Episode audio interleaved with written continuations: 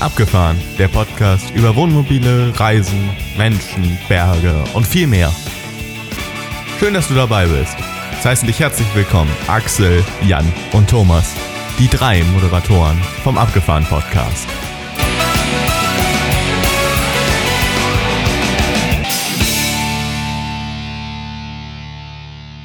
Herzlich willkommen zum Abgefahren Podcast. Heute mit Jan und Thomas. Hallo Jan, hallo Thomas.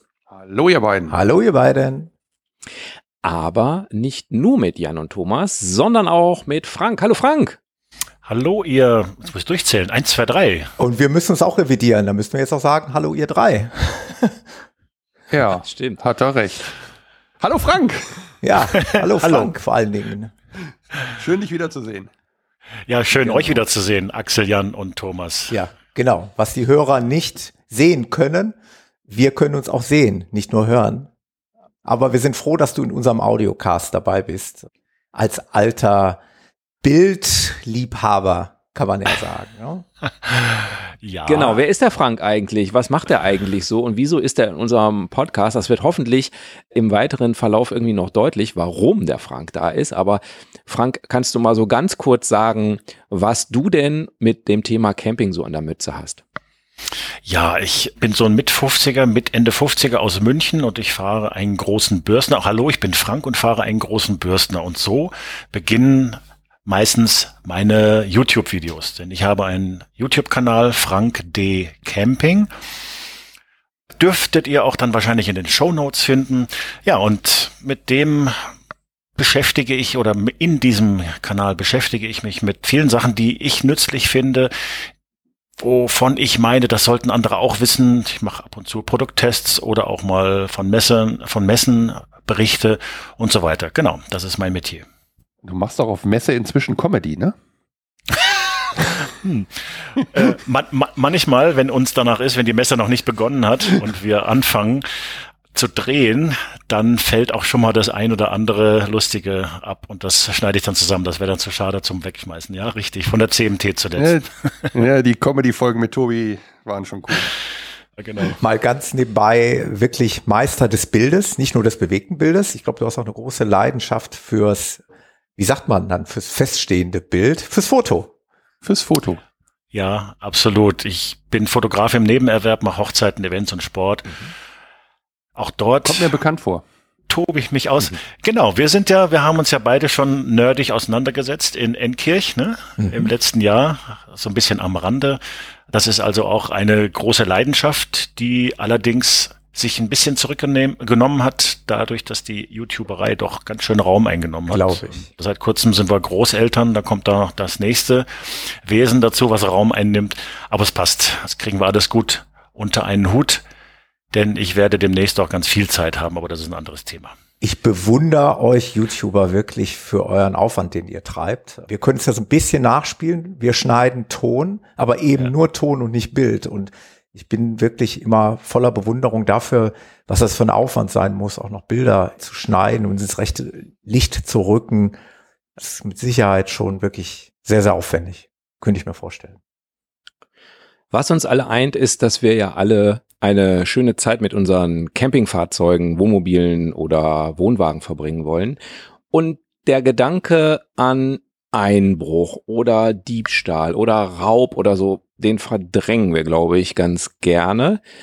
Aber ich glaube, jeder von euch und uns kennt dieses etwas mulmige Gefühl, wenn man sein Wohnmo auf einem Parkplatz zurücklässt um irgendwas zu besichtigen, eine Stadt oder ein Schloss oder was auch immer.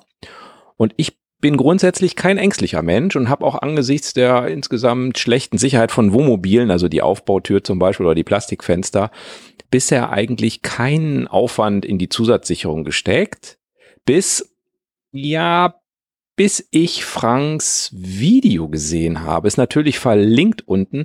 Frank, kannst du mal kurz zusammenfassen, auf welches Video ich mich beziehe? Was war der Inhalt? Der Inhalt ist eine Reportage über einen geglückten Einbruch in unser Wohnmobil in Rimini im Oktober letzten Jahres, der mit Glück im Unglück endete mit einem Schuss vor den Bug. So habe ich das auch im Fazit beschrieben. Wir haben Italien von West nach Ost durchquert, sind in Rimini einen Campingplatz angelaufen, der war leider dann doch zu, haben uns dann Seitenstraße gesucht. Rimini ist zu dem Zeitpunkt Regione schon ausgestorben, da haben noch ein paar Bars auf, ein paar Geschäfte. Wir haben den Wagen in der Seitenstraße abgestellt, neben uns befand sich eine Surfschule oder irgendwie sowas. Wir sind dann zum Strand gegangen, hatten das Auto im Blick, hatten auch die Hekis auf, die Fenster zum Teil auf. Natürlich war das Auto abgeschlossen. Ja, lagen wir also da, sind wieder mal zurück zum Auto, haben uns noch Sachen geholt für den Sundowner, den wir 50 Meter entfernt einnehmen wollten. 50 Meter entfernt stand nämlich am Strand eine Biertischgarnitur. Dort planten wir uns niederzulassen. Beim Packen der Sachen für den Sundowner fiel mir eine männliche Gestalt auf, die sich gegenüber vom Wohnmobil befand und eine Zigarette rauchte und zu mir rüberschaute. Der Bauch hat gesagt, was will denn der? Es sieht komisch aus, mach mal alle Sicherungen zu. Und ich habe dann die Hekis geschlossen, ich habe Fenstersicherungen, die habe ich verschlossen, ich habe Türketten, die habe ich vorgehängt, ich habe das ganze Auto verschlossen. Wir sind zum Sundowner gegangen und nach ungefähr 20 Minuten ging die Alarmanlage und da war mir klar, jemand ist ins Auto eingebrochen. So viel als Kurzversion dieses Einbruchs. Und darüber habe ich halt ein längeres Video gemacht, um meine Erfahrungen weiterzugeben, was nämlich gut war und was vielleicht nicht gut war und was aus meiner Sicht hilft und was nicht hilft. Und um andere Leute einfach auch zu sensibilisieren. Und es ist ja schon ein bisschen klar geworden, du hattest schon vorher erheblich mehr Aufwand in die Sicherung deines Wohnmobils gesteckt als ich. Ich habe ja gesagt, ich habe bis nichts gemacht. Ja. Du hattest dich da schon vorher mit beschäftigt und hattest dir auch schon Dinge überlegt und es gab auch schon einige Videos zu, die du veröffentlicht hast, was du da eingebaut hast. Ich hoffe, du du erlaubst mir, dass wir die Kurzversion machen. Was hat letztlich nicht funktioniert? Du hattest ein Fenster nicht gesichert. Kann man Korrekt. so sagen? Ja, ich habe Rahmenfenster und auch für auf oder vor vorgehängte Fenster gibt es Fenstersicherungen. Das sind Aluschienen, die an der unteren Fensterkante einge, naja, aufgeschoben, eingeklipst werden, die einen, ein Hakenblech nach innen haben und somit verhindern, dass man diese Fenster einfach aufhebeln kann. Man kommt durch ein Fenster mit Gewalt, auch wenn es gut gesichert ist. Zur Not wird es aufgeschmolzen mit so einem Bunsenbrenner oder mit so einem ja, Haushaltsbunsenbrenner. In dem Fall hatte ich, als ich diese Fenstersicherung damals gekauft hat, habe, darauf verzichtet, das kleine Küchenfenster zu sichern. Das kleine Küchenfenster, das hat so, ich glaube, 30, 40 Zentimeter Breite, weil ich gesagt habe, da kommt keiner durch. Wenn, dann kommt da ein Kind durch, ah, das kommt, das macht keiner. Gefehlt. Genau dadurch sind die Diebe eingedrungen und ich gehe auch davon aus, dass es ein Kind war, was sich im Innenraum befand, auf der Suche nach Geld. Wir wollten es ja kurz machen, genau die Fenstersicherung hat versagt. Also sie haben letztlich ja den schwächsten Punkt äh, ja. genommen, was auch irgendwie logisch ist. Das sagt man ja auch oft in der, bei der Sicherheit ist das schwächste Glied in der Kette das Entscheidende. Ne? Ja. Also im Prinzip hat nicht die Fenstersicherung versagt, sondern ich habe bewusst eine, eine Schwachstelle in Kauf genommen und genau die ist ausgenutzt worden. Meinst du denn, dass kann man das in irgendeiner Art und Weise sehen von außen, dass du an allen Fenstern diesen Schutz hattest, nur in diesem einen nicht? Oder? Ja, kann man das, das kann man sehen. sehen. Ja? Die, okay. Man sieht die Schienen deutlich. Ah, okay. Ferner sind Aufkleber dran, die signalisieren okay. mit einem Piktogramm, mhm. dass das gesichert ist. Mhm. Der nächste Punkt ist, warum ich davon ausgehe, dass genau da die Schwachstelle gesucht und gefunden wurde, ist, ich habe ein Fahrzeug mit sehr, sehr großen Fenstern im rückwärtigen Bereich, wo also auch ein Erwachsener problemlos durchkommt. Mhm die wären eigentlich da eingestiegen. Das ist ja viel leichter. Okay. Mhm. So, und die sind also meines Erachtens vorbeigegangen. Das war die abgewandte Seite zu uns und haben das gesehen, sind dann weiter und haben eben genau diese Schwachstelle dann entdeckt. Weil du gerade die, die Fenster angesprochen hast, die hinten sind, sind die nicht höher? Also bei, bei uns sind die deutlich höher, sodass du da schon zu zweit sozusagen mit einer Räuberleiter oder so rein müsstest, aber nee. sind die bei dir auch höher? Ja, nein, ich fahre ja ein Mobil mit einer Hecksitzgruppe und ich habe eine sehr flache Heckgarage. Okay, und, alles klar. Äh, ja, ja, das erklärt das dann. Genau. Eine Sache will ich noch einschieben. Äh, wir werden nämlich jetzt gleich ganz viele Produkte nennen und ihr findet die Links zu den Produkten auch immer unten in der Episodenbeschreibung. Aber ich will noch mal deutlich sagen, wir vom Abgefahren Podcast haben keine Kooperationen oder Verträge mit den Anbietern. Wir alles, was, was jetzt gleich kommt, was wir gekauft haben, haben wir uns selber gekauft, ganz normal bezahlt und so weiter. Das wollte ich einfach nochmal einschieben. Es gibt keine Kooperation. Wenn man das Thema Einbruch sich anguckt, ich glaube, da muss man ein bisschen überlegen, was man eigentlich verhindern will. Also wo, wo will ich mich eigentlich vor schützen? Es gibt, glaube ich, den Einbruch und dann gibt es noch den Überfall vielleicht, also den Raub, würde ich sagen oder auch den Fahrzeugdiebstahl. Und ich glaube, ich muss mir überlegen, was, was ich eigentlich machen will. Und heute in der Episode konzentrieren wir uns mal auf den Einbruchsfall, also wo jemand eindringt ins Mobil, um dann irgendwas rauszunehmen und dann geht er wieder. Das Fahrzeug bleibt aber da. Das ist, glaube ich, heute mal der Schwerpunkt. Und ein Punkt, der ist mir aufgefallen, als ich letzten, Ende letzten Jahres beim Jan war. Da war ich nämlich in Wuppertal und da ist mein Handy, als ich in Wuppertal ankam, aus meinen Händen geglitten und mit dem Display auf den Asphalt getitscht und war Die Schwerkraft kaputt. ist halt hier deutlich größer als von Die Schwerkraft in Wuppertal ist wirklich viel größer als am Niederrhein. Deshalb hängen wir diese Straßenbahnen auch oben hin, weißt du? ja, das stimmt. Ah, deshalb. deswegen fallen die das Elefanten würde eigentlich für das Gegenteil sprechen, Jan, dass die oben fahren mit der Schwerkraft. Aber gut, das Blöde, was einem dann erstmal auffällt, wenn man nicht zu Hause ist und das Handy kaputt ist, dass man ja an nichts mehr rankommt. Also du kannst ja kein Google Maps machen, also du kannst nicht navigieren, du hast keinen Zugriff mehr auf deine Passwörter, du kannst dein Messaging-Zeug nicht benutzen, du hast, du hast deine Kontakte nicht mehr dabei, du kannst also quasi keinen mehr anrufen, weil man die Nummern ja nicht mehr auswendig kennt. Es ist mir erstmal schon mal echt so aufgefallen, wie blöd das eigentlich ist, wenn in meinem Fall ist ja nicht gestohlen worden, sondern es war einfach defekt. Das Display war so kaputt, dass man es nicht mehr bedienen konnte. So dass ich mir gedacht habe, dass es vielleicht eine gute Idee wäre, so ein altes Handy so weit zu, vorzubereiten, dass man das irgendwie benutzen kann, wenn der Fall mal eintritt. Egal, ob es nun ein Diebstahl ist oder ein Defekt. Hattest du ein sowas, Tieffall. Frank? Hattest du sowas? genau. Hattest du sowas vorbereitet, Frank? Nein, ich habe kein Zweithandy. Ich habe eins mit angebissenem Obst und habe da relativ viel in der Cloud. Also gerade so Kontakte, die man ja auch über ein iPad zum Beispiel erwischen könnte. Mhm. Mhm. Und navigieren. Ich habe ein altes iPad im Auto, das so als Schaltzentrale für ein paar Auslese-Gadgets oder zum Auslesen einiger Gadgets herhalten muss. Wenn jetzt mein Handy runterfiele und kaputt ginge, hätte ich im Moment noch genügend Alternativen, also sprich erstmal mit dem iPad. Gut, an sich gibt es ja dieses Thema, dass man eben bestimmte Dinge äh, sicher aufbewahren muss. Also klar, das Handy an sich, die Kreditkarten, den Reisepass oder Personalausweis und Fahrzeugschein Genau, das ist natürlich klar, dass man das machen soll. Dann gibt's ja die Empfehlung immer, dass man davon auch Kopien hat, damit man im, im Zweifel irgendwie nochmal einfacher nachweisen kann oder sagen kann, welche Nummer der Personalausweis hatte und sowas. Das ist, denke ich, auch nichts Neues. Macht vielleicht auch Sinn, wenn man das Ganze digital hat, also nicht nur als Kopie, sondern einfach auch in irgendeiner Cloud abgelegt hat. Es gibt so viele ja, Fotos, absolut. die man auf, auf, aufhebt. Da könnten vielleicht auch noch ein paar Fotos vom Fahrzeugschein dabei sein. Und dann kommt, glaube ich, etwas, was wir heute, glaube ich, nicht für jeden bestimmen können, nämlich die Frage, wie viel Sicherheitsgefühl man überhaupt braucht. Ich glaube, das ist auch sehr individuell zwischen uns auch, also ich glaube auch verschieden zwischen uns. Das ist auch völlig in Ordnung so und das kann natürlich jeder auch irgendwie anders sehen. Aber eins ist, glaube ich, klar, Frank, und ich denke, dass so ein Einbruch erzeugt erstmal ein ungutes Gefühl. Das ist nicht schön, wenn du siehst, dass alles durchwühlt ist. Wir haben Glück gehabt, denn um die Story kurz fortzusetzen, ist es nichts weggekommen.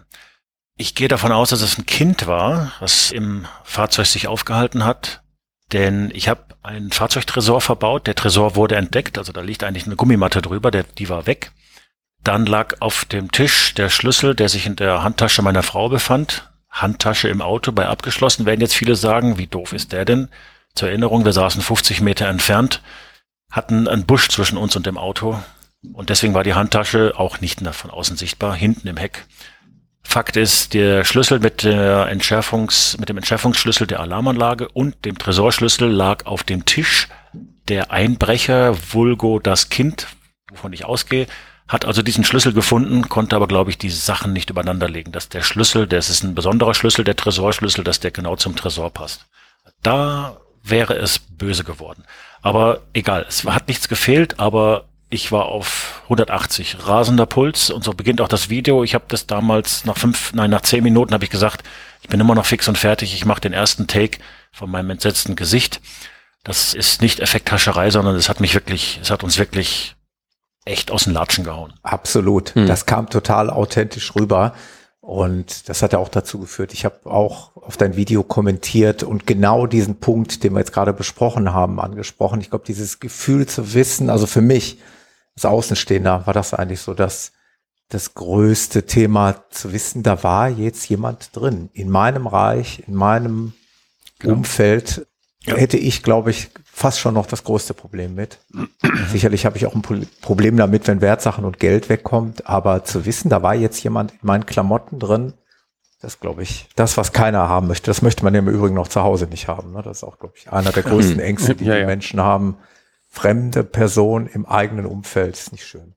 Das hm. hatten wir, das hatten wir zu Hause auch schon vor oh. 15 Jahren. Okay. Also ich habe jetzt statistisch, habe ich jetzt alles hinter mir. Ich könnte eigentlich das Auto wahrscheinlich offen stehen lassen. genau. Aber ja, also schön ist das eh Statistik, die du nicht selber gefälscht hast, also so vielleicht dann doch lieber nicht der Statistik glauben, ja, ja. Jetzt habe ich ja gesagt, so ein Wohnmobil kann man nicht sicher machen und du hast es auch schon angedeutet, also wer Fenster aufkriegen will, kriegt Fenster auf. Also da machst du nichts, also zumindest beim Wohnmobil für unter 500.000 Euro. Es mag Expeditionsmobile geben, die da aus der, aus der Norm ja. fallen. Mhm. Was ich noch wissen wollte, den Stellplatz, den ihr da gefunden habt, war das so ein Park for Night Platz oder hattet ihr den einfach so gefunden? Nein. Rimini Regione, die ganze Küste da ist verbunden mit einer Straße und da reiht sich Hotel an Hotel. Und Seitenstraße an Seitenstraße hatten vorher sogar eine Seitenstraße, da war sehr viel Sand, da standen schon drei, vier andere Wohnmobile.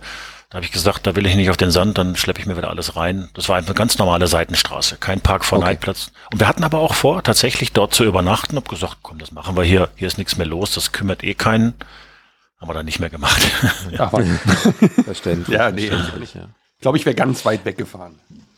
Ja. Wir sind danach ins Hinterland, so sieben, acht Kilometer weiter, haben wir noch einen Campingplatz gefunden, der noch auf hatte. Das ist nämlich auch das Problem, dass du um die Zeit mhm. kaum noch Campingplätze findest. Ne? Weshalb habe ich gefragt, naja, Plätze, wo die in Park for Night sind, sind eben üblicherweise regelmäßig von Wohnmobilen aufgesucht. Und mhm. naja, dann stehen da regelmäßig Wohnmobile und ich glaube, das ist schon attraktiv. Also wenn, wenn regelmäßig da ein Wohnmobil steht, äh, lohnt sich auch regelmäßig da vorbeizugehen und so ein Wohnmobil auszuräumen. Das macht, glaube ich, bei einem einsamen Waldparkplatz im Harz nicht so viel Sinn, da immer mal vorbeizufahren und zu gucken und dann nach fünf Jahren da mal ein Wohnmobil vorzufinden. Ja. ja. Ich möchte ganz gerne auf einen Punkt kommen, der in deinem Video noch nicht drin ist, den ich auch so noch nie in einem Podcast für Camping gehört habe, den ich persönlich total spannend finde. Und ich habe ein Interview geführt mit Jan und Jan ist im Chaos Computer Club aktiv und auch in der, ich sag mal, Lockpicking-Szene. Also das sind die Leute, die Schlösser aufmachen, ohne dass sie kaputt gehen, mit so einem Werkzeug. Ihr habt das bestimmt schon mal gesehen. Wer Justus Jonas und Co. kennt, also die drei Fragezeichen, kennt das auch. Der okay. kann das nämlich auch. Wobei ich okay. gar nicht weiß, wer von den dreien. Genau. Sorry, ich also, habe dich unterbrochen. ja, alles gut. Der hat, der hat das Thema Campingschlösser auf einem speziellen Veranstaltung vorgestellt, die heißt Easter Hack. Ich verlinke das unten, das ist ein YouTube-Video, super spannend. Also wer das genauer wissen will, als es jetzt gleich im Interview rüberkommt, der kann dem Link einfach folgen und dann das in voller Ausführlichkeit und mit Folien und allem. Ich würde einfach mal das Interview losstarten. Los geht's. Jan, wie viele Schlosshersteller für Wohnmobilaufbauten gibt es denn am Markt?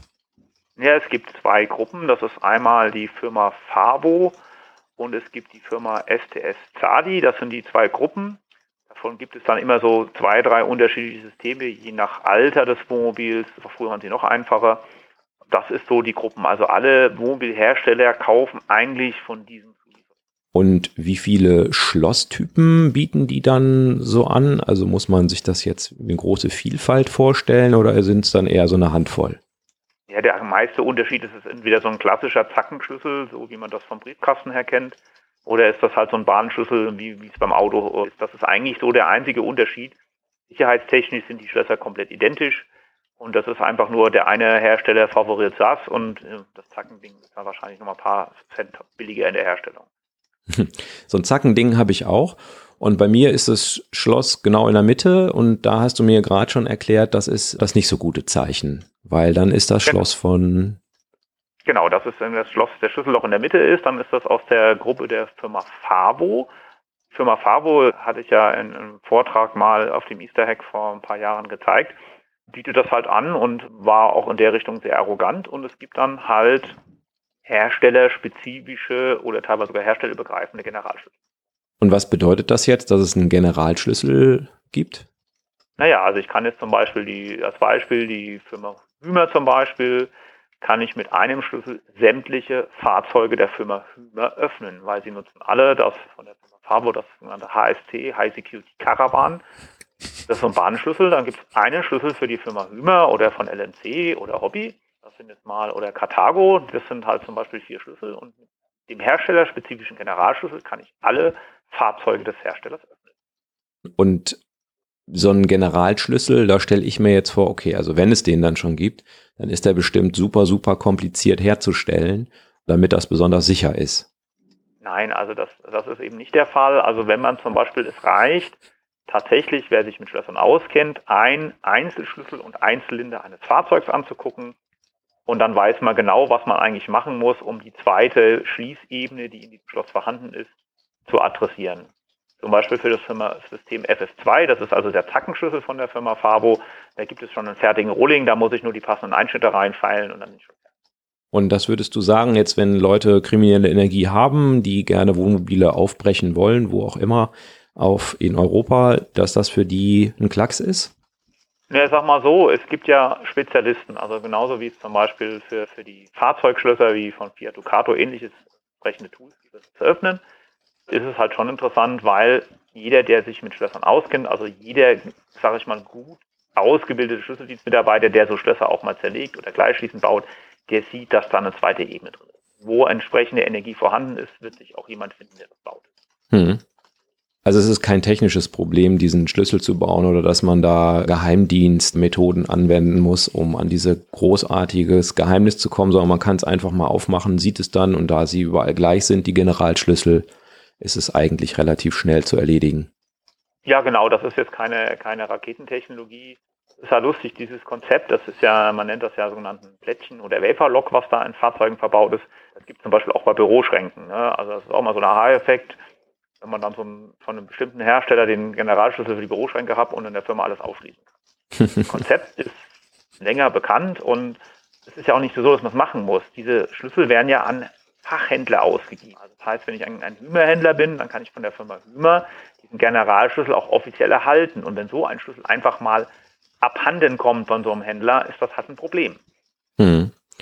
Das heißt, wenn ich diesen Generalschlüssel habe, dann kann ich das Wohnmobil, und du hast ja gerade schon gesagt, also im Prinzip dann jedes Wohnmobil dieser Marke kann ich dann öffnen und ich kann das auch so tun, dass es keine Einbruchsspuren gibt, oder?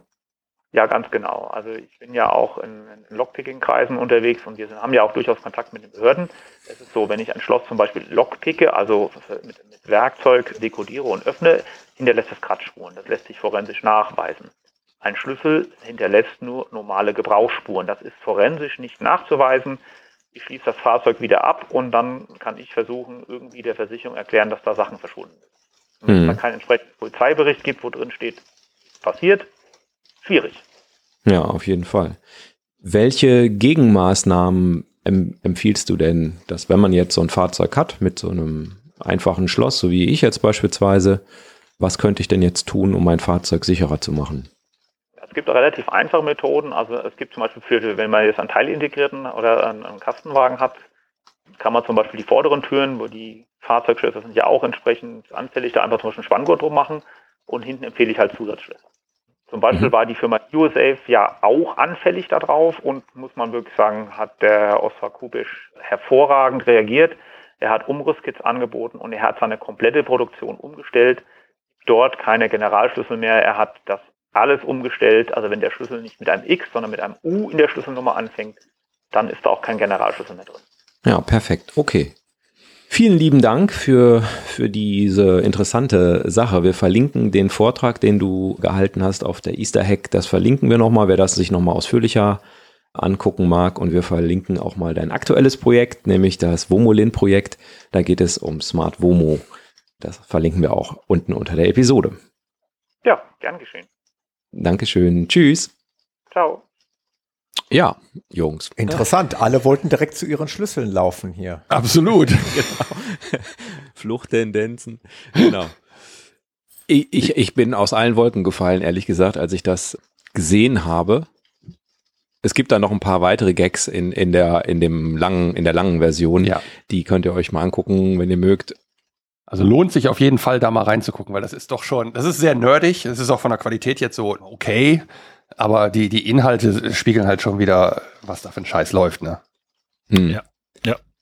Es geht darum, dass der Händler mit einem Schlüssel all die Wohnmobile aufmachen kann und nicht den richtigen Schlüssel zum Wohnmobil finden muss. Deshalb gibt es wohl diese Generalschlüssel für einen Hersteller. Das ist wohl der Sinn quasi, weshalb ein Händler diese Generalschlüssel hat, statt dann den richtigen Wohnmobilschlüssel zu finden. Fakt ist aber, und das fand ich total wichtig, dass wenn die Szene das benutzen würde, sie eben ohne Einbruchsspuren ins Wohnmobil rein und dann auch wieder rauskommt. Und das ist natürlich das Blödeste, was einem passieren kann. Also wenn es jetzt bei Frank passiert wäre und die hätten was mitgenommen, natürlich blöd zu erklären, wenn wenn kein Fenster aufgebrochen ist und keine Tür und keine Klappe und so und kein Scheibe eingeschlagen, dass da plötzlich Sachen fehlen. Ne? Betrifft das aber nur Aufbauschlüssel, oder? Das sind, das sind aber keine Fahrzeugschlüssel, ne? Genau, in dem Fall betrifft das Aufbauschlüssel. Ich, ich kann aber sagen, dass es was ähnliches für, für Fahrzeugschlüssel gibt mhm. als Problem. Gut, da ja. habe ich immerhin noch die Wegfahrsperre, ja, auch die kann man umgehen, wissen wir alle. Aber ja, okay. Ja. Er hat ja gesagt, es gibt Zusatzschlösser und das ist etwas, was hilft. Und ich weiß zumindestens, dass der Jan ein Zusatzschloss montiert hat. Und zwar auch wirklich von Heo Solutions, dieses Heos-Schloss. Mhm. Du hast sogar drei montiert, okay. Mhm.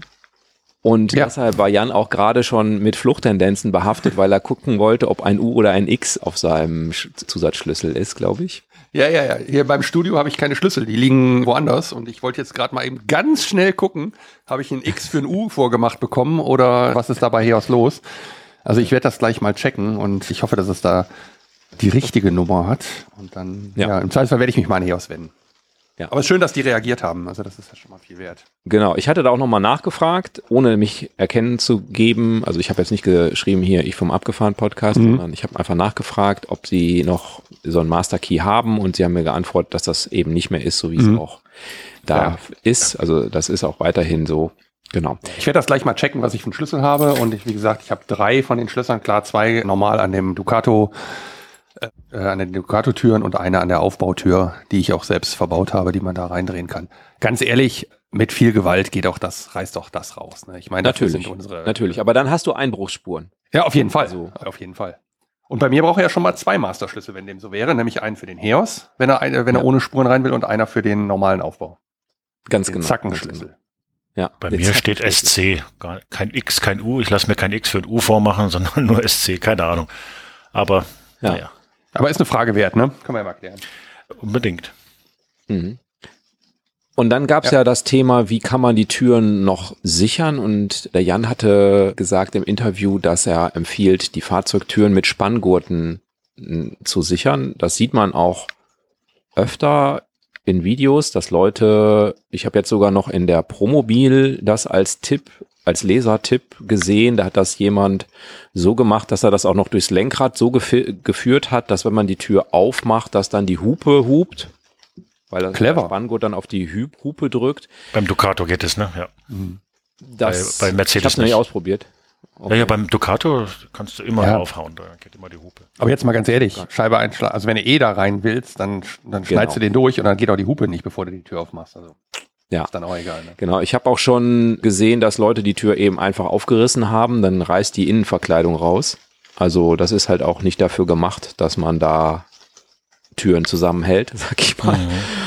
Und der Thomas hat auf jeden Fall eine andere Lösung verbaut und der, der Frank auch. Genau. Richtig, Thomas? Tatsächlich habe ich schon seit einiger Zeit mich für ein System entschieden, also diese Ketten, Türketten habe ich montiert. Die werden quasi an dem Punkt des Gurtes, an dem Befestigungspunkt des Gurtes wird ein Teil befestigt und ist also quasi eine kurze Kette mit einem Karabiner. Der Karabiner wird dann in eine Halterung, die man also selbst ohne relativ großen Aufwand montieren kann. Die wird dann quasi in der Türverkleidung verschraubt, kann man die dann in so einer Öse einhängen. Das führt dann dazu, wenn man die Tür aus welchem Grund auch immer öffnet, die Verriegelung öffnen kann, dann geht die Tür so, sagen wir mal, ein, zwei Zentimeter vielleicht gerade mal auf. Du kommst also mit der Hand, kannst nicht reinlangen, kannst da einen Luftzug vielleicht durchspüren. Das war's dann aber auch. Und genau, diese Ketten habe ich auf beiden Seiten montiert. Die haben dann gegenüber einem zum Beispiel Heos-Schloss von außen haben die natürlich den Vorteil, ich glaube, weiß gar nicht, ob es das in den Fahrradtüren gibt, aber die haben natürlich den Vorteil, dass ich es auch, dass ich die Ketten auch anlegen kann, wenn ich mich immobil befinde. Wenn ich also irgendwie Angst habe oder mich unwohl fühle, dann hake ich die Ketten ein, was wir im Übrigen tatsächlich immer machen. Es gibt mir so ein unglaublich gutes Gefühl.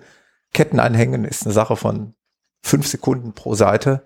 Und ich weiß zumindest mal, dass da so leicht keiner reinkommt. Natürlich kann man auch hier die Scheibe einschlagen und könnte wahrscheinlich mit einem langen Arm das irgendwie schaffen, unten wieder zu entriegeln, aber das ist ein anderes Thema. Aber es ist schon mal eine gewisse Sicherheit. Und der Frank hat das auch so gemacht. Richtig. Das hat sogar den Vorteil, das kannst du mitnehmen, wenn du mobile mietest und du hast mhm. Ducato als Mietmobil, dann kannst du das für die aktuelle Baureihe auch kaufen und kannst es rückstandslos wieder entfernen. Aber du brauchst wirklich nur diese Schraube von der Getränkehalterung oder von der, von der Innen, von dem Innenfach entfernen, die Lasche dazwischen schieben, wieder festschrauben und schon hast du die erste Lasche, wo man die Karabine einhängt, fertig und dann wird der Karabiner mittels so einer Maul, mit so einem Maulblech dann eben an den Gurtaufnahmepunkt eingehängt. Und tatsächlich, wenn ich irgendwo stehe, für mich ist es primär zur Beruhigung, dass nicht in der Nacht irgendjemand das Auto doch irgendwie öffnet und dann vorne aufreißt und im Fahrzeug steht, Absolut. sondern da kommt dann keiner rein. Ja. Der Nachteil ist, es ist von außen nicht sichtbar, es schreckt nicht ab, man sieht es nicht direkt, aber ist mir auch erstmal egal. Hauptsache, die kommen nicht rein. Und man darf das auch nicht während der Fahrt machen. Das wäre dann schlecht, wenn man einen Unfall hat. Das wollte ich gerade sagen. Guter, genau. guter, guter Zusatz. Also man vergisst das natürlich auch gerne mal, weil man steigt logischerweise natürlich in meinem Fall bei einem Kastenwagen dann durch die Schiebetür aus mhm. und auch wieder ein. Und schnell sitzt man mal dann auf dem Fahrersitz und fährt mit verriegelten mhm. also Ketten dann los. Das sollte man tunlichst versuchen ja. zu vermeiden, weil das im Unfallfalle dann natürlich für die Feuerwehr nochmal ein größeres Problem darstellt. Ja, ist bei den Heos aber genauso. Ich vergesse das regelmäßig auf den kleinen Touren, wenn ich von zu Hause mal eben weg, den wegbringe zum, zum Abstellen oder so. Dann stelle ich dann, dann will ich dann abschließen und stelle fest, okay, bist mal wieder gefahren mit verschlossener hm. Dinge. Ja. Bei den Heos ja ähnlich. Es wird passieren. Man sollte es nicht machen. Man genau. sollte es nicht machen, genau. Es passiert ja, Vielleicht noch zum Erwähnen, es gibt auch für die Schiebetüren bei Kastenwagen gibt es auch von diesem Hersteller, ich weiß nicht, wenn ihr den verlinken wollt, ist es für, man kann ja ruhig das verlinken, genau, ja. macht ja, okay. Gut. Also es gibt für die Seitentür bei den Kastenwagen gibt es auch eine Sicherung und selbst für die Hecktüren gibt genau. es auch auf der Seite auch noch Sicherung. Genau. Ich habe mich bei dem Hersteller auch für die Heckverriegelung, wenn wir jetzt schon gerade beim Kastenwagen sind, ich bin ja der einzige Vertreter der Kastenwagenfraktion hier, Deswegen mal drüber nach. Warum? Über, übernehme ich den Part jetzt gerade gerne. Es gibt von dem gleichen Hersteller hinten Metallbügel, die werden an jeder Flügeltür montiert, die führen dann, wenn man die Türen schließt, zusammen, sind ganz nah beieinander und dann werden die mit einem Splint, werden die miteinander verbunden. Das heißt, wenn man die Tür versucht aufzureißen, hält dieser Splint diese beiden Metallbügel der beiden Flügeltüren zusammen Vielleicht mit ganz viel Gewalt mag das auch sein, dass das irgendwie rausreißt, aber ich glaube, das ist erstmal schon mal besser als nichts. Und dieses Schloss für die Schiebetür, da habe ich, das habe ich später nachgerüstet, da habe ich mir einfach im Baumarkt ein Diskusschloss gekauft, also so ein rundes Schloss und habe ein entsprechendes Loch in die Schiene, also in die Schiene der Schiebetür gebohrt an entsprechender Stelle. Das führt dazu, dass man dann selbst wenn man das Schloss entriegelt kriegt, auch da die Schiebetür so maximal einen Zentimeter aufkriegt und dann stößt das nämlich gegen das Diskusschloss und äh, kann man sich besser vielleicht im Internet mal Bilder zu anschauen, aber alles Gibt's in allem zu, ja.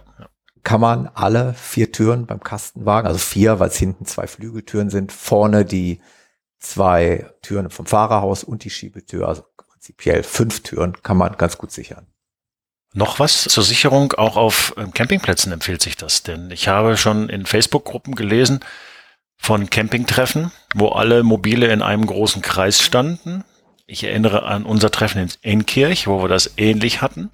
Alle sitzen in der Mitte, ratschen und auf der Rückseite, auf der abgewandten Seite, so wie auch bei unserem Einbruch, wird nämlich dann eingestiegen. Mhm. Und so kann man sein Auto im Prinzip auch auflassen, sichert beispielsweise beide Türen vorne beim Teilintegrierten oder auch nur die abgewandte Seite und stellt somit sicher, dass durch die abgewandte Seite nicht einer doch leise die Tür aufmacht und irgendwas rausmopst. Mhm. Das ist also auch noch der letzte nette Effekt dieser Ketten.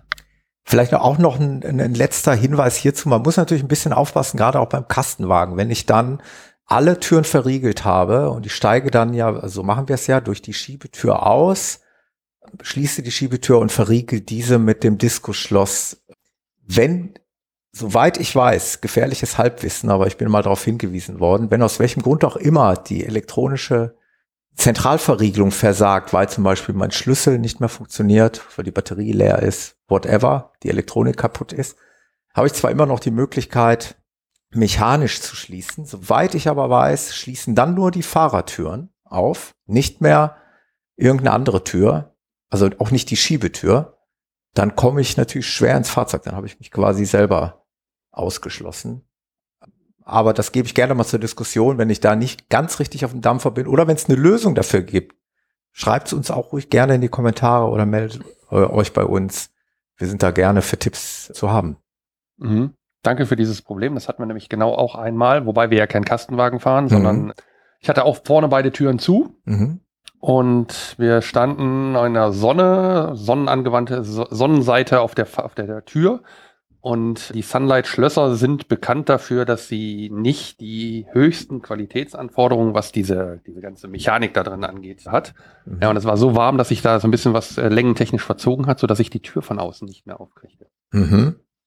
Und dann war das echt ein Problem, bis wir, also ich, ich weiß gar nicht mehr, wie wir es gelöst haben. Ich weiß noch, dass wir mit einem Volleyballkollegen in Münster standen und das Ganze sozusagen, ja, die Tür war zu und wir kriegten sie nicht mehr auf. Und ich mhm. habe mich ein bisschen aufgeregt, weil klar, vorne war zu, hinten kam man nicht mehr rein. Irgendwie hatten wir, haben wir es dann aber gelöst bekommen. Also man muss das im Blick halten. Wenn man genau. natürlich sein Fahrzeug komplett rundum verriegelt, dann muss man auch sicherstellen und hoffen, dass man auch selber wieder reinkommt. Wenn man das Heki offen hat und den Schlüssel in der Garage versteckt hat, da gibt's eine Episode zu, dann kommt man ja. durchs Heki oben rum rein. Also das genau, das, äh, ich erinnere mich, da war was. An jedem, an jedem Straßenrand liegt ein Stein, mit dem man die Scheibe einschmeißen kann. Oder ich habe gehört, Plastikfenster aufhebeln. Vorsicht, was du sagst. genau, es geht schnell und macht, hinterlässt keine Schäden. Es gibt ja noch eine Sache, die auch sehr verbreitet ist und ich weiß, dass Frank und Jan das auch verbaut haben, nämlich der Prickstop. Ich will kurz das Problem erläutern. Es geht um die Fahrertüren beim Fiat Ducato, Citroën, Peugeot und so weiter. Also diese, ich glaube, da sind alle betroffen von. Es geht darum, dass man ja normalerweise das Fahrzeug entweder mit dem Funkschlüssel aufmachen kann oder man kann es eben mit dem Schlüssel aufmachen, wie der Thomas das auch gerade geschildert hat. Dann gehen auch beim Kastenwagen eben alle Türen auf. Zumindest die beiden vorderen, ja die Fahrerhaus. Wenn, wenn alles da ist und du die, die, mhm. das aufschließt, dann gehen alle Türen auf. Also wenn du keinen Ausfall von irgendwas mhm. hast, sondern einfach mit dem Schlüssel schließt, gehen ja alle Türen auf. Und es gibt aber noch einen dritten Weg und der dritte Weg ist mit dem Schraubenzieher unterhalb von dem Türgriff der Fahrertür einfach unten drunter einmal reinstoßen und da ist irgendwie die Mechanik. Ich habe es mich nicht so genau angeguckt, die Mechanik und da wer weiß, wie es geht, der bewegt da den Schraubenzieher so, dass dann eben ausgelöst wird, dass die Türen aufgehen. Ich glaube, so ist es richtig dargestellt, oder? Jan nickt. Es macht ein bisschen ja. das, das Blech vom Auto kaputt, aber das ist den die es machen, Mich relativ egal. egal. ja, genau. Ja. Und da gibt es einen Schutz gegen, und das ist genau dieser von mir genannte Prick Stop. Ja, Frank, du hast das eingebaut bei dir? Ja, das ist eine relativ dicke Metallplatte, die man von innen dagegen setzt, anschraubt, glaube ich sogar. Und dann kommt man da mit dem Schraubenzieher nicht mehr durch, denn das Blech der, der Ducato-Türen ist relativ dünn. Das bedingt allerdings, dass man den ganzen Kram innen abbauen muss. das ist äh, bei Italienern nicht ganz trivial. Dazu empfehle ich meinen Kanal. Ich habe dazu ein Video erstellt. grad- ich wollte dir gerade eine Brücke bauen, aber gut, dann raus. nimm's selber. Komm, da komme ich doch selber drauf. Aber ich schmücke mich zum Teil mit fremden Federn. Der Kai von Travel Camping Living, der war damals mein Mentor mit einem Video, habe ich mir das angeschaut. Der, von dem habe ich ganz viel abgeguckt, dann habe ich das selber einfach mal mitlaufen lassen. Das ist mein, eines meiner ersten Videos. Und da kann man dann wirklich sehen, wie das auseinandergebaut wird. Und ich habe mir vor einem Jahr habe ich das nochmal auseinandergebaut und da musste ich wieder in das Video reingucken, wie das nochmal ging. Also ist ganz hilfreich.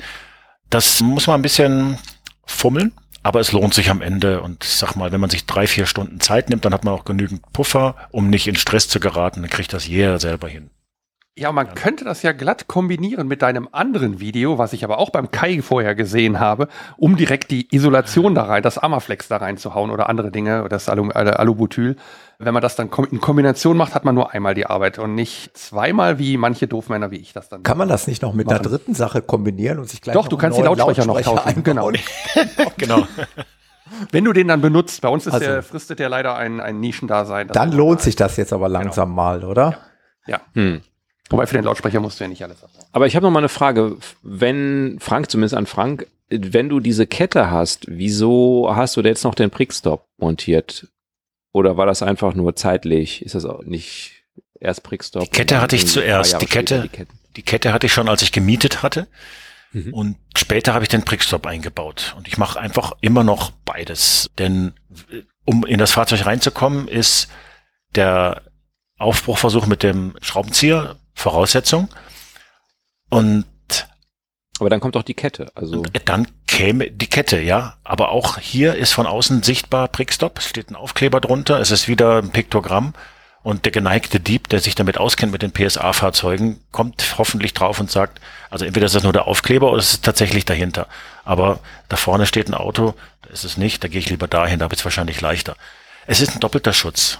Ein vernünftiger Diebstahlschutz ist nicht singulär, sondern besteht aus einer Kette eben, aus verschiedenen Sachen. Genau wie Flugunfälle meistens nicht einer Ursache zuzuordnen sind, sondern immer eine Kette von vielen Ereignissen sind. Und hier ist es genauso.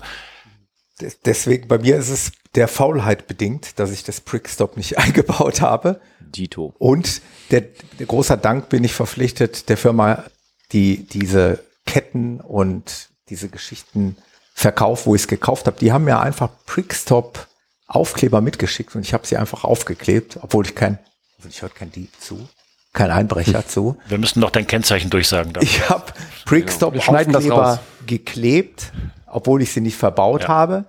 Aber dann kommt ja genau der Fall, den Axel gerade geschildert hat. Wenn sie es dann doch versuchen, weil sie mir nicht glauben, weil sie meinen, ich, ich bin Blender, dann stoßen sie wenigstens als nächstes auf die Kette. Dann kommt Sofern du die vorgehängt hast. Wenn du jetzt eben schnell einkaufen gehst und sagst, naja, jetzt hier, ich bin hier in München, ne, bei, Naja. Frankfurt, da passiert nichts. gerade einkaufen.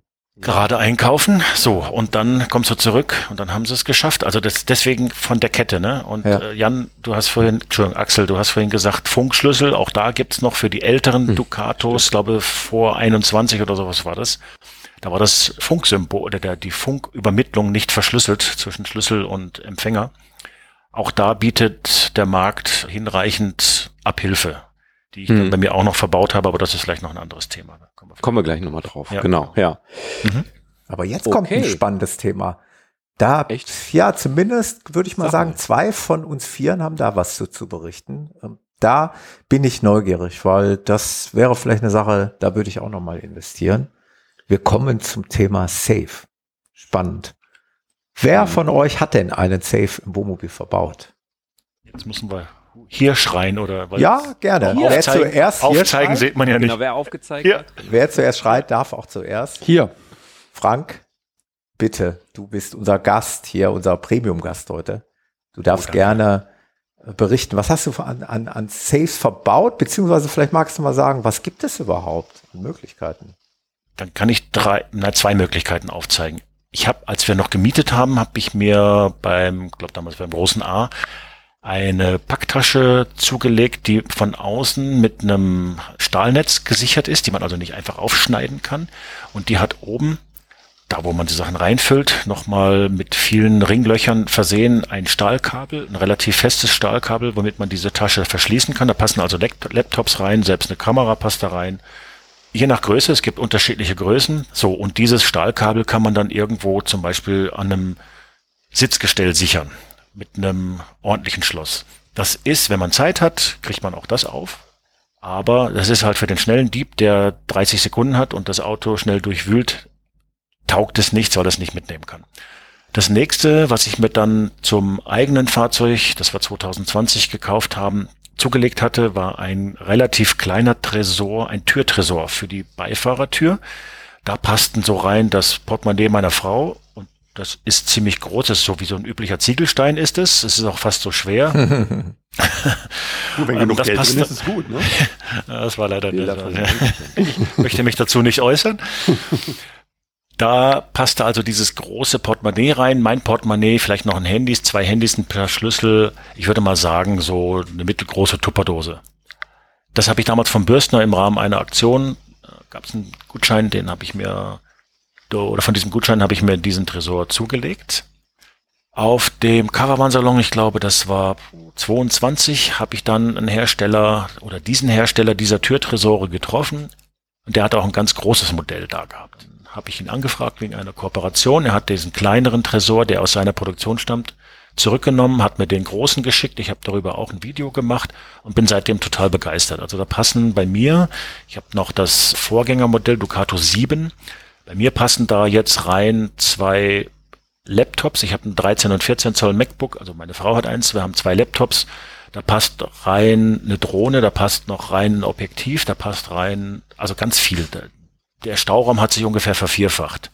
Und das Ding ist ziemlich massiv und bekäme man letztendlich auch ab, aber es braucht halt Zeit. Und auch der Deckel ist relativ massiv verschlossen, so dass ich da drin meine Sachen erstmal recht sicher wähne für den Durchgangsdieb, sag ich mal, für den Vorbeilaufenden.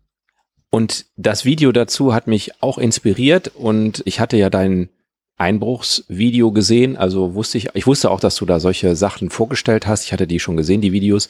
Und dann habe ich gedacht, ja, da hat der Frank auch irgendwie recht. Also klar, ich krieg das vielleicht von der Versicherung ersetzt, mal angenommen, man kriegt also wertmäßig alles ersetzt, aber es macht natürlich eine Menge Ärger im Urlaub, wenn die Sachen, die einem was wert sind und man nimmt ja jetzt nicht unbedingt, wie du gerade gesagt hast, eine Kamera oder einen Laptop mit an Strand, das macht irgendwie Sinn, das besser zu schützen als bisher. Und das war auch schon immer so, dass ich mir so gedacht habe, hm, hm, hm, hm, hm. Legen wir es zumindest mal so hin, dass es keiner sieht von außen. Aber das ist natürlich nicht unbedingt der beste Schutz, es nur einfach so ein bisschen wegzulegen. Und ich habe mir genau diesen Tresor, den du da auch äh, benutzt hast, übrigens fahrzeugtresore.de, wir verlinken das, den habe ich mir auch bestellt und musste dann feststellen, dass mein Notebook da nicht reingeht. Ich wollte das einfach nur noch mal klarstellen. Es kommt ein bisschen auf das Notebook an. Der Tresor ist sehr verkantet, also er muss eine bestimmte Form haben, so dass es an mehreren Stellen so ein bisschen konisch zuläuft, also enger wird, sowohl unten als auch an der Seite und so weiter, sonst würde er nicht in die Tür passen. Und ein 15 Zoll ThinkPad passt da nicht rein. Ich habe es wirklich in allen Varianten versucht und musste den leider wieder zurückschicken. Habe mir von demselben Hersteller das 17 Zoll Laptop-Modell für den, unter den Sitz gekauft.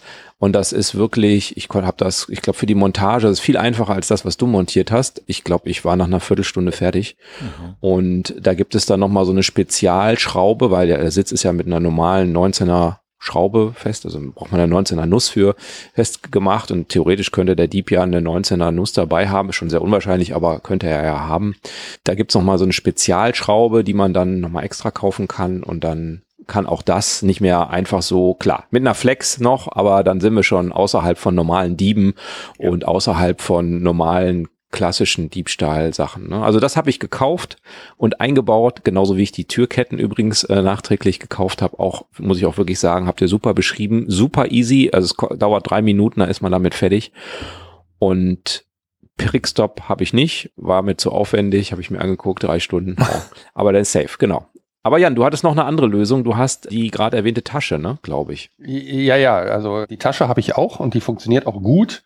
Die funktioniert tatsächlich bis zu einer gewissen Größe. Wir haben, wir haben die größte damals genommen und wir kriegen da unsere Laptops rein. Allerdings, die Entwicklung geht ja auch weiter und ich weiß, dass ich einen, einen anderen Laptop da nicht reinkriege, der jetzt hier bei uns im Haus steht. Hm. Von daher das. Aber das Ding ist halt auch, du kannst es halt sichern, du kannst es halt irgendwo festmachen und es halt, hilft halt nur gegen den ja, Gelegenheitsdieb. Und wenn der eine Kneifzange oder hier, wie heißen sie, einen Bolzenschneider dabei hat, dann kommt er da auch dran. Und dann kappt er das Kabel durch. Also das geht schon. Ja, aber ansonsten, es ist ein, ja, wie, wie sagte Frank das so eben, in der Kette ein weiteres Glied, um das, um da Zeit von der Uhr zu nehmen. Ne? Einen ganz kurzen Hinweis habe ich noch. Ich habe auch mit dem Interview Jan, habe ich auch über dieses, diese Tresore gesprochen und er hat gesagt, er hat sich die auch auf dem Caravansalon angeschaut und das Schloss inspiziert. Das ist also kein Schloss, was innerhalb von zwei Minuten auf ist. Wovor er aber warnt, ist ein Standard-Tresor, insbesondere diese Zahlentresore, die man auch in Hotels findet. Das sind Dinge, erstens haben die sehr wahrscheinlich auch ein Generalschlüssel, eine Generalnummer, die man auch googeln kann. Ob man sie ändern kann, weiß ich nicht. Aber dann gibt es meistens so ein Bypass-Schloss. Also wenn man den Zahlencode vergessen hat, gibt es nochmal so ein Schlösslein. Das sind wohl ganz billige Schlösser und es ist insgesamt ist das billigster Kram. Er sagt, da haut man zweimal mit dem Hammer vor, dann sind die auf. Also ich wollte es einfach nur mitgeben, wenn jemand denkt, naja, was soll ich mir jetzt so ein Spezialding kaufen für 300 Euro? Ich kaufe mir doch für 150 Euro so ein, so ein Zahlentresor kann funktionieren, muss aber nicht. Wollte ich einfach nochmal mitgeben. Ja. Ich hätte noch was, kleiner Lifehack für die, die jetzt sagen, ich miete, was mache ich denn jetzt? Also entweder so eine Tasche zum Beispiel. Äh, alternativ, wenn das Fahrzeug ein Hubbett hat, wenn ihr mit Familien unterwegs seid, ihr könnt auch einen Laptop oder eine Kamera oder irgendwelche Wertgegenstände auf das Bett legen. Meistens ist da ja noch Bettzeug drauf und fahrt das an die Decke hoch und nehmt den Schlüssel ab. Und dann lässt sich das Hubbett nicht mehr fahren. Das ist natürlich, wenn das ganze Auto geklaut wird, genauso doof wie im mhm. Tresor. Aber wenn jemand einbricht und sagt, ich gehe mal schnell gucken im Auto, was ist denn da? Ein Hubbett, oh, da fehlt der Schlüssel, das kann ich jetzt nicht runterfahren, ja, dann suche ich halt woanders und gehe wieder. Das haben wir auch schon gemacht zu Zeiten, wo wir noch keinen Tresor dabei hatten, beziehungsweise wo der Tresor noch zu klein war. Das wäre vielleicht eine, ein kleiner Tipp für die Zuhörer. Besser als nix, ne? So. Ja. Wie mache ich das bei dem mechanischen Hubbett, Frank? Ich brauche jetzt eine Lösung von dir. Ah, Entschuldigung, ich habe natürlich jetzt wirklich vorausgesetzt. Schwierig. Nein, alles gut. Chance. Ja, aber ist doch gut. Für die, die elektrisch fahren, passt doch. Kein Hubbett, kein Lifehack. Genau. Du hast ja gesagt, das interessiert dich, das Thema, weil, weil du irgendwie ja. drüber nachdenkst. Mhm. Es gibt verschiedene Tresore. Also es gibt nicht nur diese Sache an der, an der Fahrertür oder Beifahrertür, Beifahrertür, an der Beifahrertür oder den, die Untersitzsache. Es gibt auch was für den Zwischenboden und verschiedenste Sachen. Stimmt. Also da kann man einfach nochmal gucken, was man da braucht. Und dann ist natürlich die Frage, wie groß soll das sein, was da mhm. reinkommt. Ich habe jetzt in der aktuellen Promobil gelesen, es gibt auch was für die wie heißen diese Easy, nee, wie heißen diese Kindersicherungen, Kindersitzbefestigungen? Isofix. Isofix, danke, genau. Es gibt was Neues von demselben Hersteller, dass es was für diesen Isofix gibt. Letztlich kann das ja ruhig im Weg rumstehen. Das ist ja nicht schlimm. Man soll es ja nur nicht öffnen können, mhm. so ohne weiteres und mitnehmen. Genau. Also da gibt's auch eine Lösung. Ja. Ja. Hat's dich überzeugt oder? Es hat mich vor allen Dingen inspiriert weil ich dann doch feststellen muss, dass ich in dieser Vierergruppe der Einzige bin, der da keine Maßnahmen ergriffen hat diesbezüglich. Und das mhm. ist tatsächlich so, wie der, ich weiß nicht, wer es von euch eben sagte, genau so verfahren wir ja aktuell. Dass irgendwie versuchen, wenigstens zu verstecken, dass es nicht so sichtbar da liegt. Aber es gibt einem ein ungutes Gefühl, weil natürlich auch die Leute wissen, wo verstecken die Leute denn wohl meistens ihre Sachen? Also das, das mhm. ist ein ewiger Wettkampf zwischen den beiden Fronten Einbrecher und Besitzer. Und dem möchte ich mich eigentlich nicht aussetzen. Deswegen werde ich mir auch irgendeine eurer Lösungen demnächst mal anschaffen. Und da werde ich dann darüber berichten, für was ich mich entschieden habe. Genau, beim, beim Einbruch hat meine Frau übrigens vorher ihren Ziegelstein gut versteckt, da wo man ihn nicht vermutet und der war dann auch Gott sei Dank noch da. Mhm. Also das ist natürlich, kann man auch wenn man schon, sein. Ja. genau, wenn man schon nichts hat, dann packt das wenigstens kreativ. dahin, wo nicht jeder sofort sucht. Denn es sind bei uns die üblichen Sachen durchsucht ja. Das Handschuhfach war auf, die Seitenfächer in den Türen waren offen. Also da, wo eigentlich jeder sucht. Ich hatte sogar mein Portemonnaie noch rumliegen, das lag aber oben unter der Teehaube, ist so ein so ein, so ein, so ein iClip nennt sich, nennt sich das. Da sind die Karten drin und Geld. Das fiel auch gar nicht auf. Ich habe das auch völlig vergessen, dass das da lag. Das ist auch nicht weggekommen. Gibt ja viele tolle Sachen. Wir wollen jetzt auch nicht zu viel Absolut. verraten hier, falls ja. mal böse Menschen hier zuhören, wovon ich nicht ausgehe. Nein, wir haben die besten Hörer der Welt. Definitiv. Ja. Und mit Sicherheit alles ehrliche Menschen.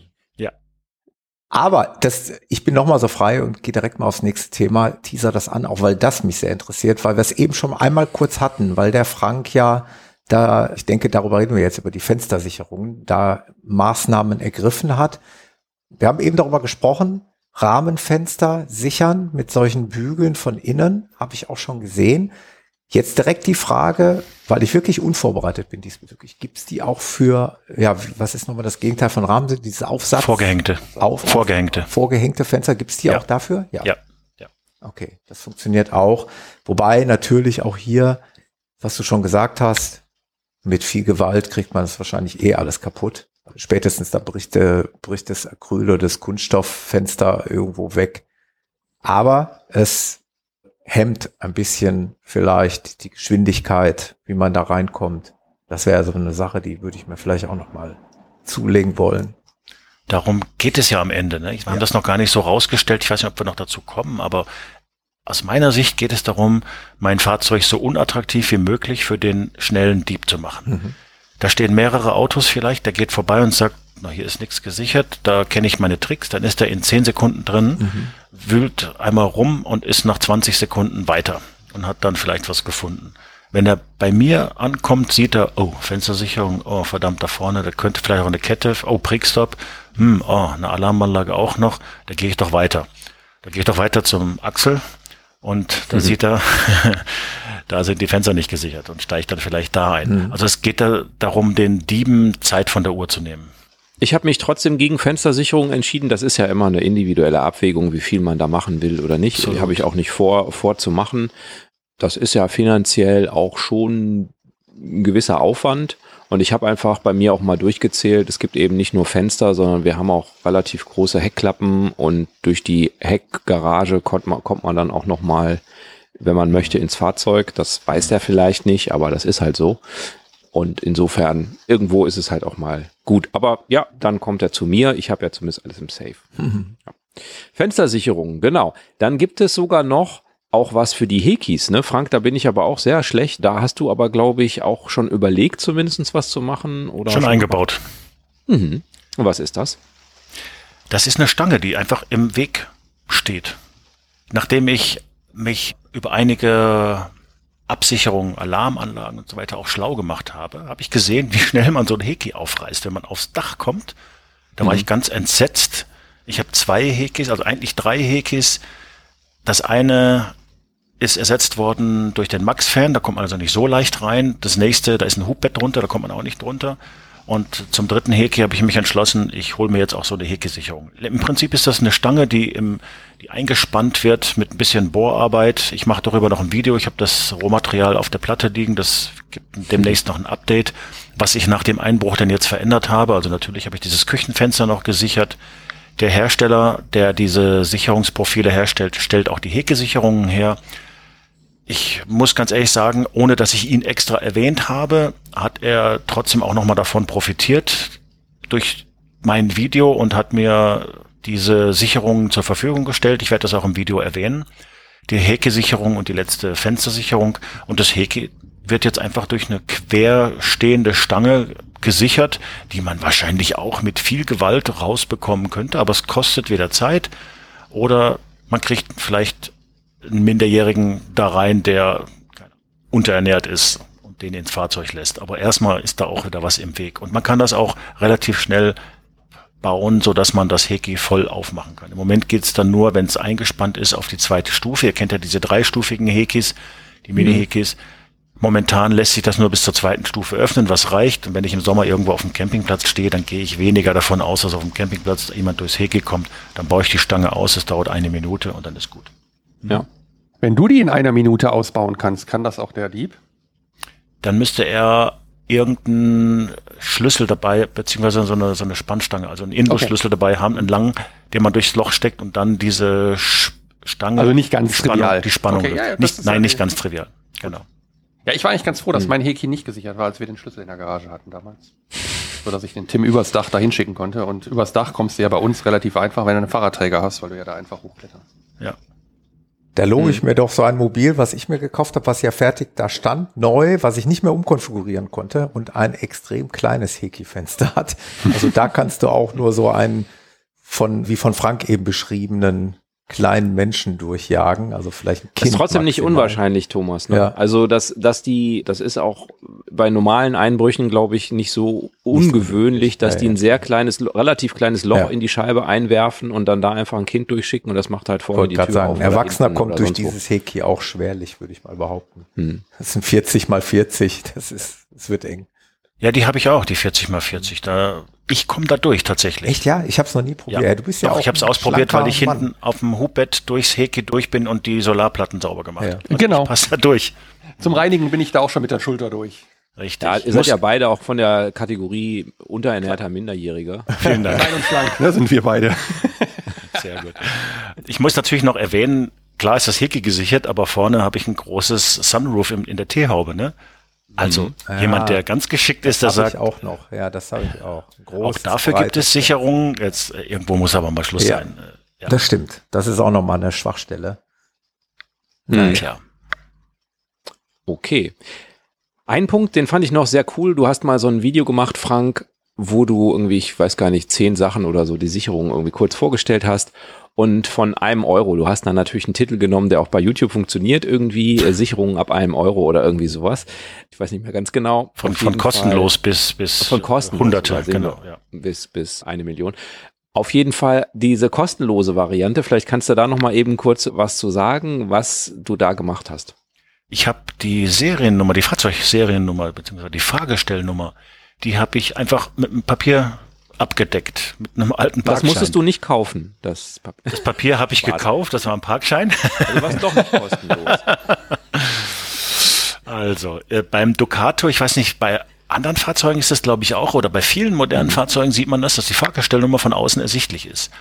Und gut vernetzte Kriminelle können anhand der Fahrgestellnummer auch sich Schlüssel besorgen und die müssen das gar nicht in, in Zeitdruck machen. Wenn die sehen auf dem Campingplatz, gehen rum, ist denn das hier für eine Fahrgestellnummer, fotografieren die ab, aktivieren ihr Netzwerk, dann kommt vielleicht zwei Tage später der Schlüssel und dann geht's rein ins Auto. Ich habe einfach äh, von außen, oh nein, nein, von, von innen hinter der, von, von außen nicht mehr sichtbar, von innen hinter der Scheibe ein Stück Papier davor geschoben und schon sieht man die Fahrgestellnummer nicht mehr. Ende aus Mickey Mouse. Das war die kostenlose Variante, genau. Abteilung Lifehack. Lifehack und Mhm. schnell gemacht, würde ich sagen. Ne? Das ist auf jeden Fall ein No-Brainer. Ich wollte einfach noch mal ganz kurz was zum Thema Schlüssel beim Fiat Ducato sagen. Es gibt dafür spezielle Geräte, das, das sieht so ein bisschen auch aus wie ein Schlüssel oder wie so eine Art Schraubenzieher oder sowas. Das hat hinten so einen Griff und da kann man dran drehen. Damit, der, der Jan, der Interview Jan hat mir das dann auch berichtet. Wir haben hinter noch ein bisschen ge gequatscht, dass also bei so einer Easter Hack niemand mehr als zwei Minuten gebraucht hat, um einen Ducato aufzumachen. Also kann man quasi jeden Ducato mit aufmachen und ja, dann hat man einen Schlüssel für den Ducato. Also das ist auf jeden Fall keine Sicherheitstür, sondern die sind dafür da, damit bei Fahrtwind die Tür nicht aufweht, würde ich mal sagen. Oder die Eichhörnchen ihre, ihre, ihre Nüsse nicht im Fahrzeug verstecken können. Das ist so grob der Sinn der Aufbautüren und der Fahrzeugtüren bei Wohnmobilen. Also nicht zu viel erwarten, genau. Ja. Okay, Jetzt haben wir total viel über so passive Möglichkeiten gesprochen, also Ketten und ähnliche Dinge, Safe. Jetzt würde ich noch mal ganz gerne zu dem aktiven Schutz kommen. Und das sind ja im Wesentlichen bei Einbruch Alarmanlagen. Und ich habe mich ein bisschen informiert, was es da so gibt. Und das ist ein sehr breites Spektrum. Das erste, das klingt auch schon so ähnlich, ist der Bosch Spexor. Ich weiß nicht, ob den jemand von euch schon mal hatte. Der Frank nickt. Ja. Ähm, Nee, Frank nickt doch nicht Der mehr. Thomas nickt. Der Nein, Thomas ich kenne ihn, ja. ich kenne ihn von Der Bosch. Thomas ne? nickt. Der Thomas hat genau aus dem Grunde seiner Zeit, als der so ein bisschen in aller Munde war und der wird dann auch, der war auch mitunter auf den Campingmessen zu sehen. Die hatten da immer auch so einen kleinen Stand. Und da haben die mich mal gepackt und dann habe ich den bestellt, genau für diesen Grund, weil das natürlich so eine eierlegende Wollmilchsau war. Ja, es war so irgendwie so eine, so ein bisschen Alarmanlage. Es war Raumüberwachung, es war so ein bisschen Gaswarner und ich weiß nicht, was das Ding noch alles konnte. Man konnte Videokamera, glaube ich, oder? Kann das ah, sein, dass es auch Video ah, kann? Bin ich nicht sicher. Nee. Bild bin mir jetzt nicht sicher. Ganz dünnes Eis. Bewegungsmelder halt. Ne? Es ist halt so, dass man diese verschiedenen Module, also die haben das Ding natürlich so gebaut, dass es schon mal hardwaretechnisch relativ viel kann. Man muss es aber softwaretechnisch, musste man sich Module buchen, wie in so einem Abo. Kann man dann für ein Jahr zum Beispiel die Raumüber äh, Raumluftüberwachung buchen und dann bekommt man da halt Werte. Und, aber wir sind ja jetzt beim Thema Einbruch. Das Ding war halt in der Lage, als Bewegungsmelder zu fungieren. Man stellt das dann irgendwo hin. Und wenn so dann. Eine Cola-Dose quasi, ne? Wie eine Cola-Dose, genau, die Größe mhm. einer Cola-Dose. Die sollte natürlich nicht versteckt, sondern in der Mitte im Fahrzeug deponiert sein, dass die also diesen 360 Grad Blick quasi hat.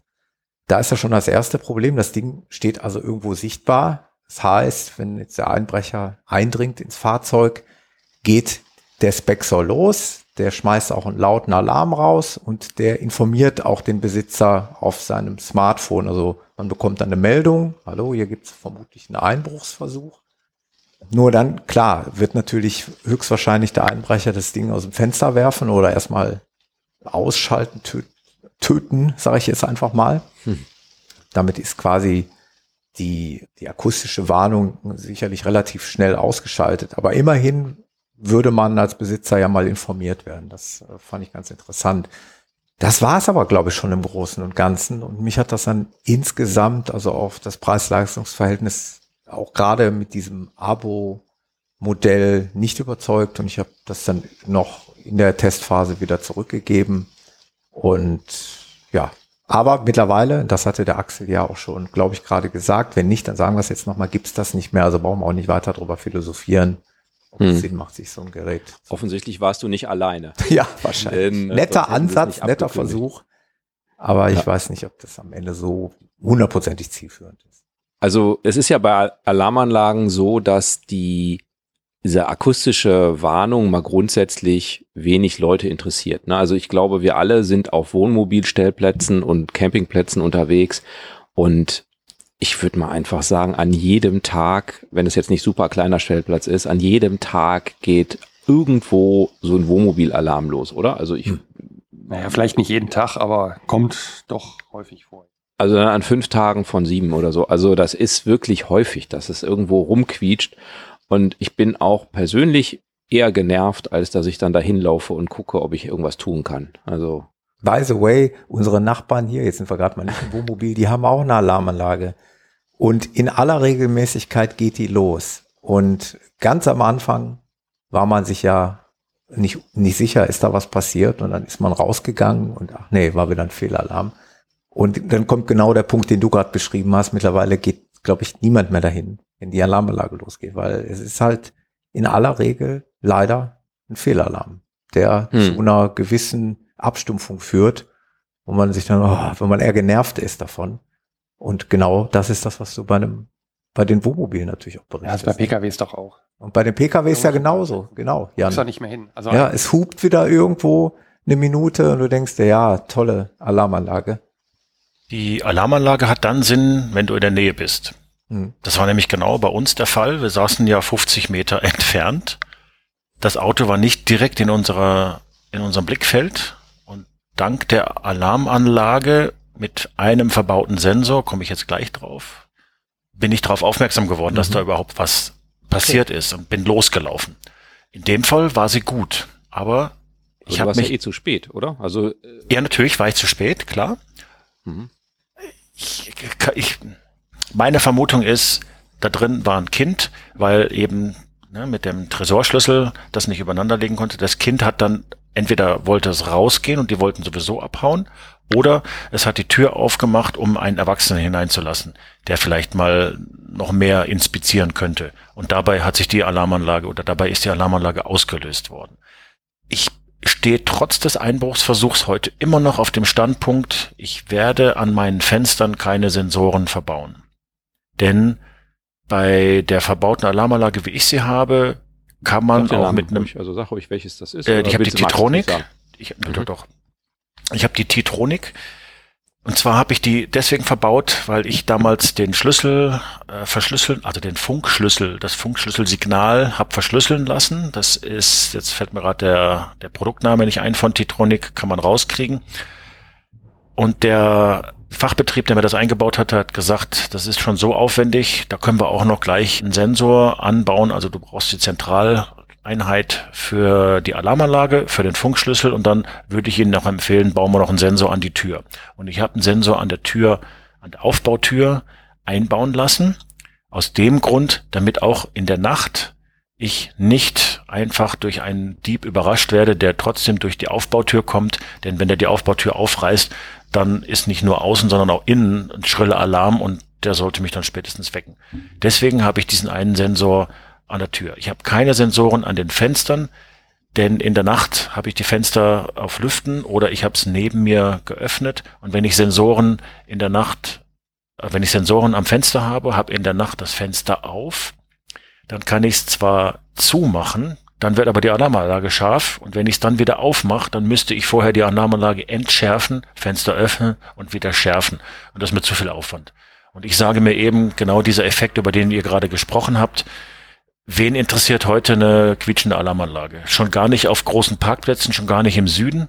Jeder denkt sich nur, wer hat da wieder seinen Den Alarm falschen ausgelöst, Knopf gedrückt den falschen Knopf gedrückt, irgendwie oder sowas. nicht ne? unscharf Vergessen, geschaltet, sowas, solche machen, Gedanken. Genau. Ja, ja. Aber ganz ehrlich, das ist das persönliche Sicherheitsempfinden, von dem du, Axel, gesprochen hast am Anfang. Jeder muss für sich selber entscheiden. Ich habe auf dem Caravansalon im letzten Jahr 23 gegenüber einen YouTuber gehabt, der hat ein russisches, eine russische Anlage, das ist die, jetzt fällt mir gerade der Name nicht ein. Pandora? Pandora, genau. Mit allem Ruck und Zuck und die gibt's ja wirklich, ihr kennt vielleicht Elon Mobs von YouTube, die haben sich auch einbauen lassen. Ich habe gesagt, ich brauche da ein Studium für, um diese Alarmanlage zu verstehen. Mit allem Ruck und Zuck. Wer sich damit wohlfühlt, der soll das machen. Das ist nicht billig und es kann auch tatsächlich sinnvoll sein, aber letztes Jahr auf dem Caravansalon habe ich fünf Fehlalarme mitgekriegt. Nach dem zweiten Fehlalarm hat sich keiner mehr für sein Auto interessiert. Da haben alle gesagt, ah, sein Auto wieder Fehlalarm und sonst was. Ich weiß nicht, das, das ist eben dann die, das persönliche Empfinden, wenn einer sagt, ich brauche das aber, damit ich mich wohlfühle, dann mach, go for it. Und meine Devise ist eben, wenn die Alarmanlage losgeht und ich bin nicht in der Nähe, dann nutzt sie eh nichts, dann kann ich auch mir die Sensoren sparen. Hm. Ich sehe das so, wir sind ja zu fünft unterwegs. Und wenn ich jetzt eine Alarmanlage einbaue und die scharf schalte, zum Beispiel in dem Fall, den du da jetzt geschildert hast, dass du da die Tür überwachst, letztlich nur, das ist so sicher wie das Arm in der Kirche, dass wir mindestens einmal pro Woche jemanden haben, der aus der Tür rauslatscht, ohne die Alarme vor, vorher auszuschalten. Also das, das ist einfach, je, mit je, ist logisch, mit je mehr Leuten man unterwegs ist, desto schwieriger ist es, keine Fehlalarme zu erzeugen.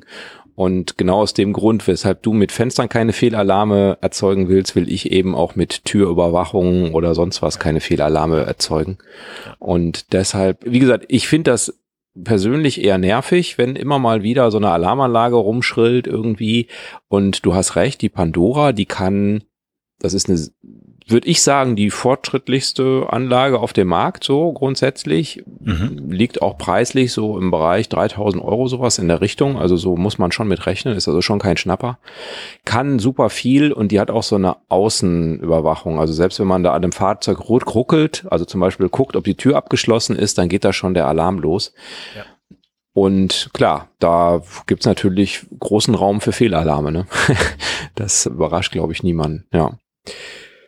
Gut, dann gibt's die Titronik, die hast du schon erwähnt und die hast du ja auch bei dir eingebaut. Das ist auch die Anlage, die, glaube ich, so am verbreitetsten ist in Deutschland. Gibt Leute, die sie für schlecht halten. Es ist die Anlage, die alle Wohnmobilhändler verbauen, weil Jetzt so eine Pandora zum Beispiel verbauen die Wohnmobilhändler nicht, weil sie die gar nicht bekommen. Das macht so Spezialbetriebe, die also nur dann Pandora verbauen. Also da gibt's nur, weiß ich, eine Handvoll, glaube ich, in Deutschland. Bei Titronik ist so, dass das auch Wohnmobilhändler machen und es gibt auch schon sehr ausführliche Videos, YouTube, wie man die verbaut. es gibt auch einige Leute, die die selbst verbaut haben. Und dann stellt man sich natürlich so ein bisschen die Frage, okay, also wenn das so weit verbreitet ist, wie man sie einbaut, dann gibt es wahrscheinlich auch Leute, die wissen, wie man sie ausbaut. Das weiß ich aber nicht. Es gibt auch Videos von anderen Herstellern. Ich weiß nicht, wie, wie, wie zuverlässig die darauf hindeuten, dass trotz Titronik ein Fahrzeug gestohlen wurde und so. Aber das ist natürlich alles Hörensagen und da will ich jetzt auch nicht drauf eingehen. Letztlich Ja. ist es bei der Titronik ja so, dass die keine Innenraumüberwachung hat mit Ultraschall oder ähnliches. Also sie überwacht den, den Innenraum nicht. Die Begründung ist, dass man sich da drin frei bewegen will ja im Wohnmobil, anders als in einem Pkw, den man ja abstellt und dann sitzt man ja nicht da drin und schließt ihn zu. Das ist die, die, die Philosophie von Titronik und ja, deshalb muss man dann, wenn man äh, möchte, dass man jetzt zum Beispiel in, dem, in meinem geschilderten Fall, man besichtigt ein, eine Stadt und parkt das Fahrzeug auf einem Parkplatz, dann muss man eben alle Öffnungen absichern. Ansonsten nehmen sie wahrscheinlich die Öffnung, die nicht abgesichert ist. Also dann, das sind bei mir, glaube ich, 13, wenn ich richtig gezählt habe. Also das ist schon eine Menge, die man da so verbauen muss. Ja, Frank. Ich wollte gerade nur einhaken Ausbau. Natürlich gibt's Standard-Einbauten, Einbauorte, die aber auch wieder variieren. Ich habe jetzt, die Titronik hat ja wie die Pandora auch den Vorteil, sie ist modular erweiterbar. Ich habe mir jetzt noch den Profinder zugelegt, der auch noch einen Zündunterbrecher hat. Das heißt, ich sehe, wo das Fahrzeug ist. Es ist wie ein GPS-Tracker, der dauernd ist.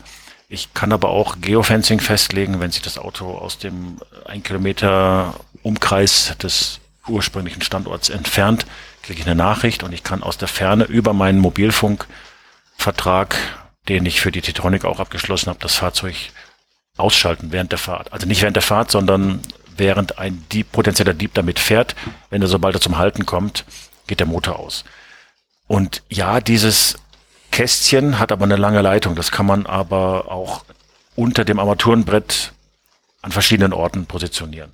Aber auch hier wieder, es ist, geht nur um den Faktor Zeit. Wer das unbedingt haben will, dieses Auto, und wer die Zeit hat und wem es auch egal ist, der reißt da unten die Kabel raus und macht auch das Ding tot. Und wahrscheinlich vielleicht auch mit einer Pandora, denn was wir noch nicht erwähnt haben, jede Alarmanlage hat, glaube ich, eine maximale Laufzeit. Ich glaube, in Deutschland sind das zwei Minuten oder sowas, zweieinhalb Minuten. Länger darf eine Alarmanlage nicht vor sich hin alarmieren.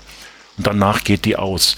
Und wer das aussitzen kann, weil er in einer abgelegenen Gegend dieses Auto aufbricht, der wartet, bis die Alarmanlage fertig ist und der baut auch eine Pandora wahrscheinlich aus.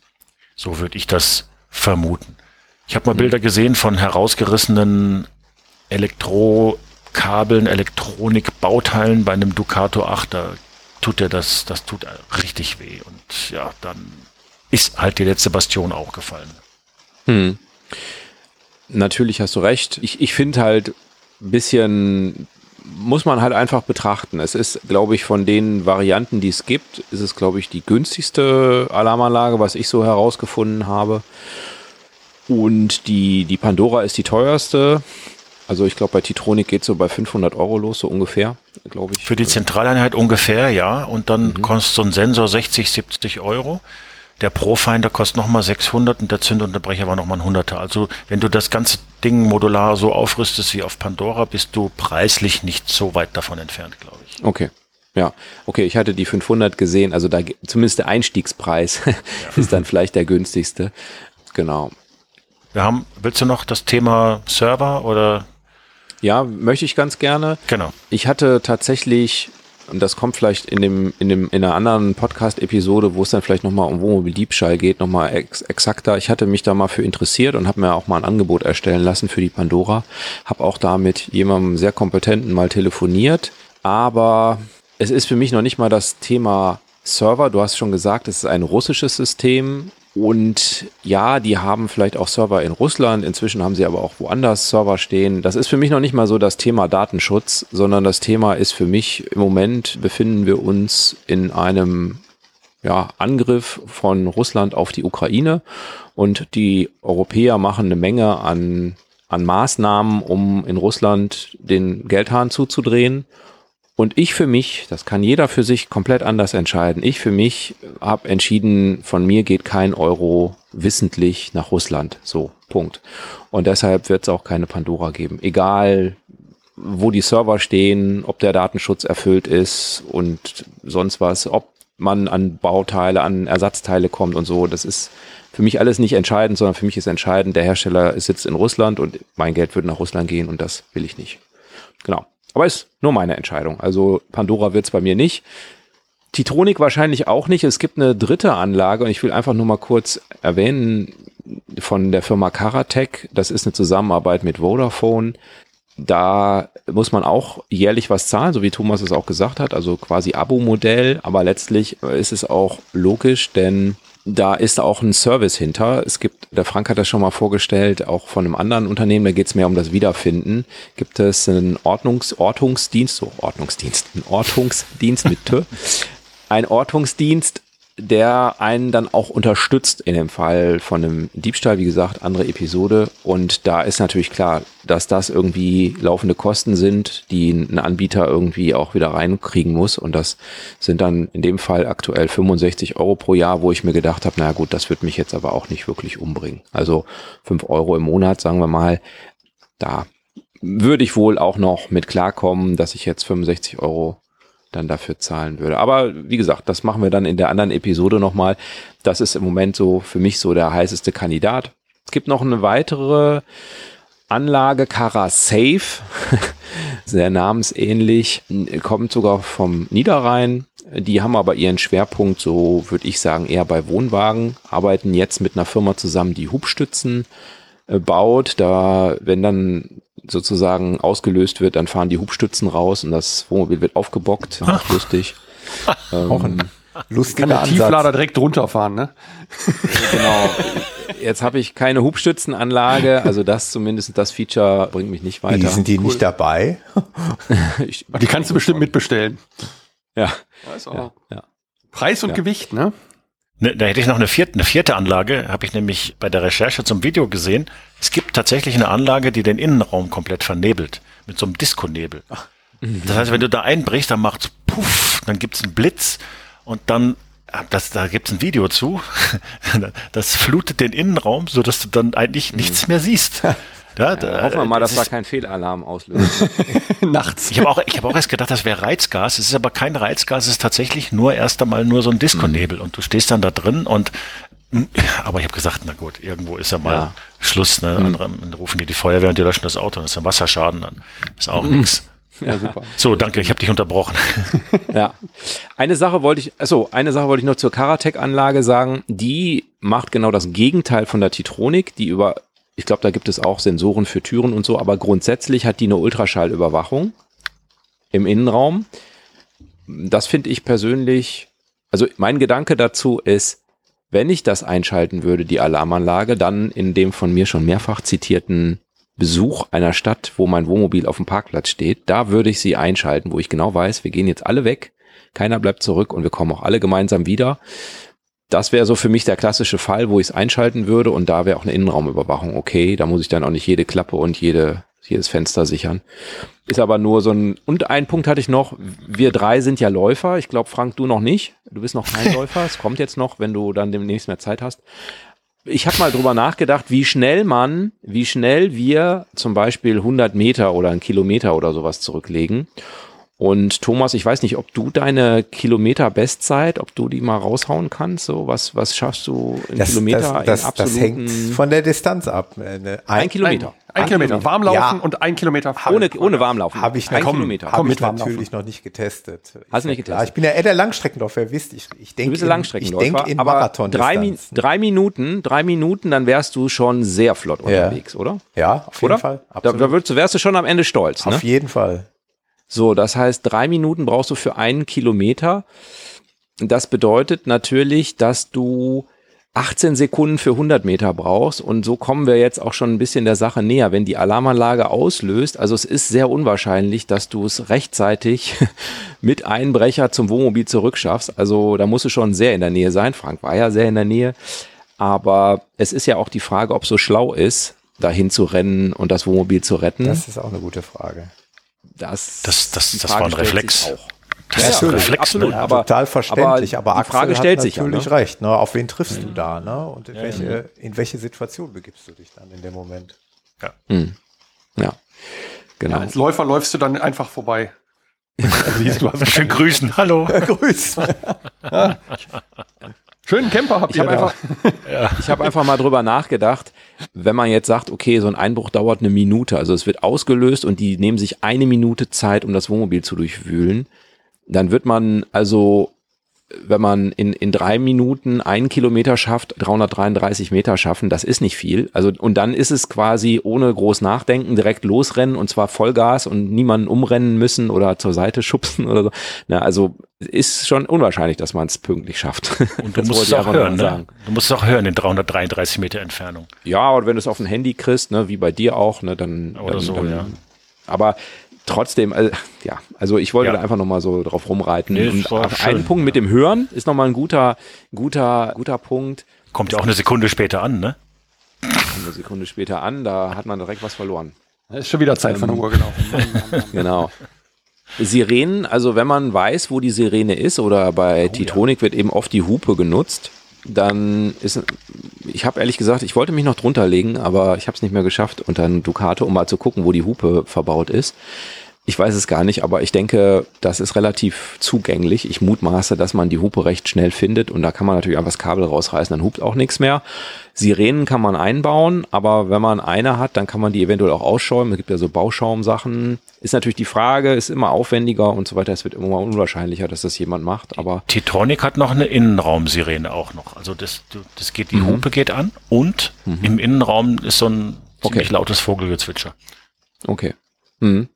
Ja. Übrigens, übrigens werden auch gerne bei vielen Fahrzeugen die Heckleuchten aufgebrochen und dann der Kahnbus damit stillgelegt. Dann geht nämlich auch die Alarmanlage wohl nicht mehr, habe ich schon mal gehört. Ich weiß jetzt aber nicht, bei welchen Anlagen und bei welchen Fahrzeugen das zutrifft. Da werden wir uns nochmal drum kümmern. Da werde ich, wenn ich dann nochmal wir wegpiepen. das nochmal. Ja. genau. Wieder Anleitung geliefert. Okay. Der Service-Podcast.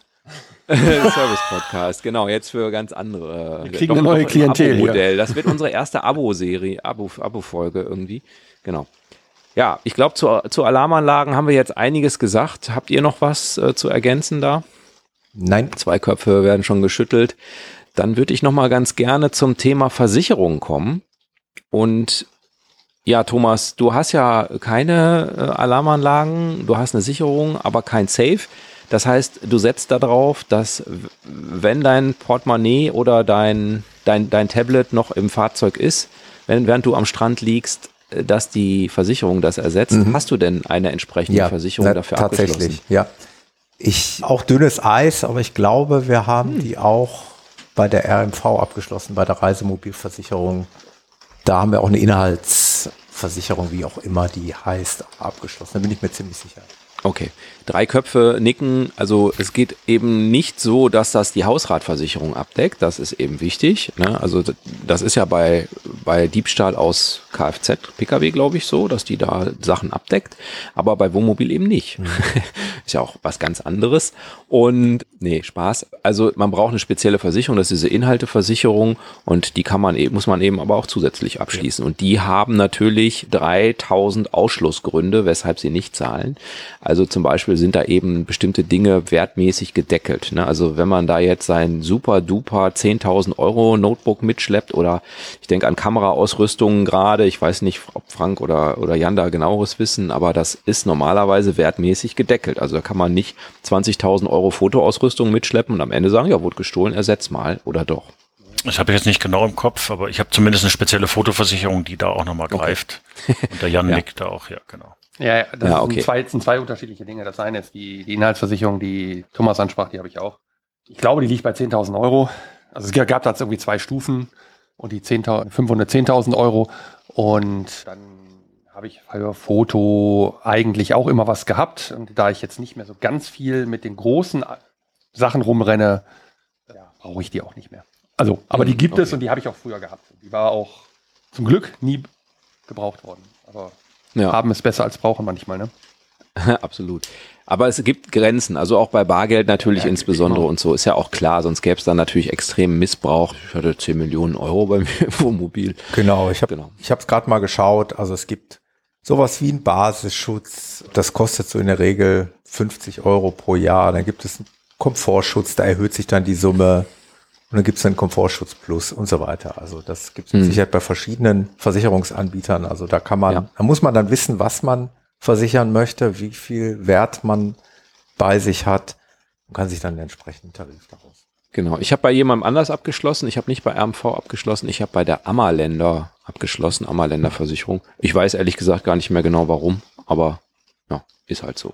Jetzt sind wir bei einem Thema zumindest in meiner Vorbereitung, was sehr kontrovers diskutiert wird, glaube ich. Und ich habe mir da persönlich eine Meinung zugebildet und ich hoffe, dass ich die ungestraft äußern kann. Es geht um das Thema Narkosegase, Betäubung von Leuten in Wohnmobilen mit Narkosegasen. Da gibt es eben auch, unter anderem von Titronic, gibt es so Gasmelder, die eben Kohlenmonoxid oder auch dieses LNG-Gas, was wir zum Kochen benutzen oder für die Heizung detektieren können. Und die können üblicherweise auch solche KO-Gase detektieren.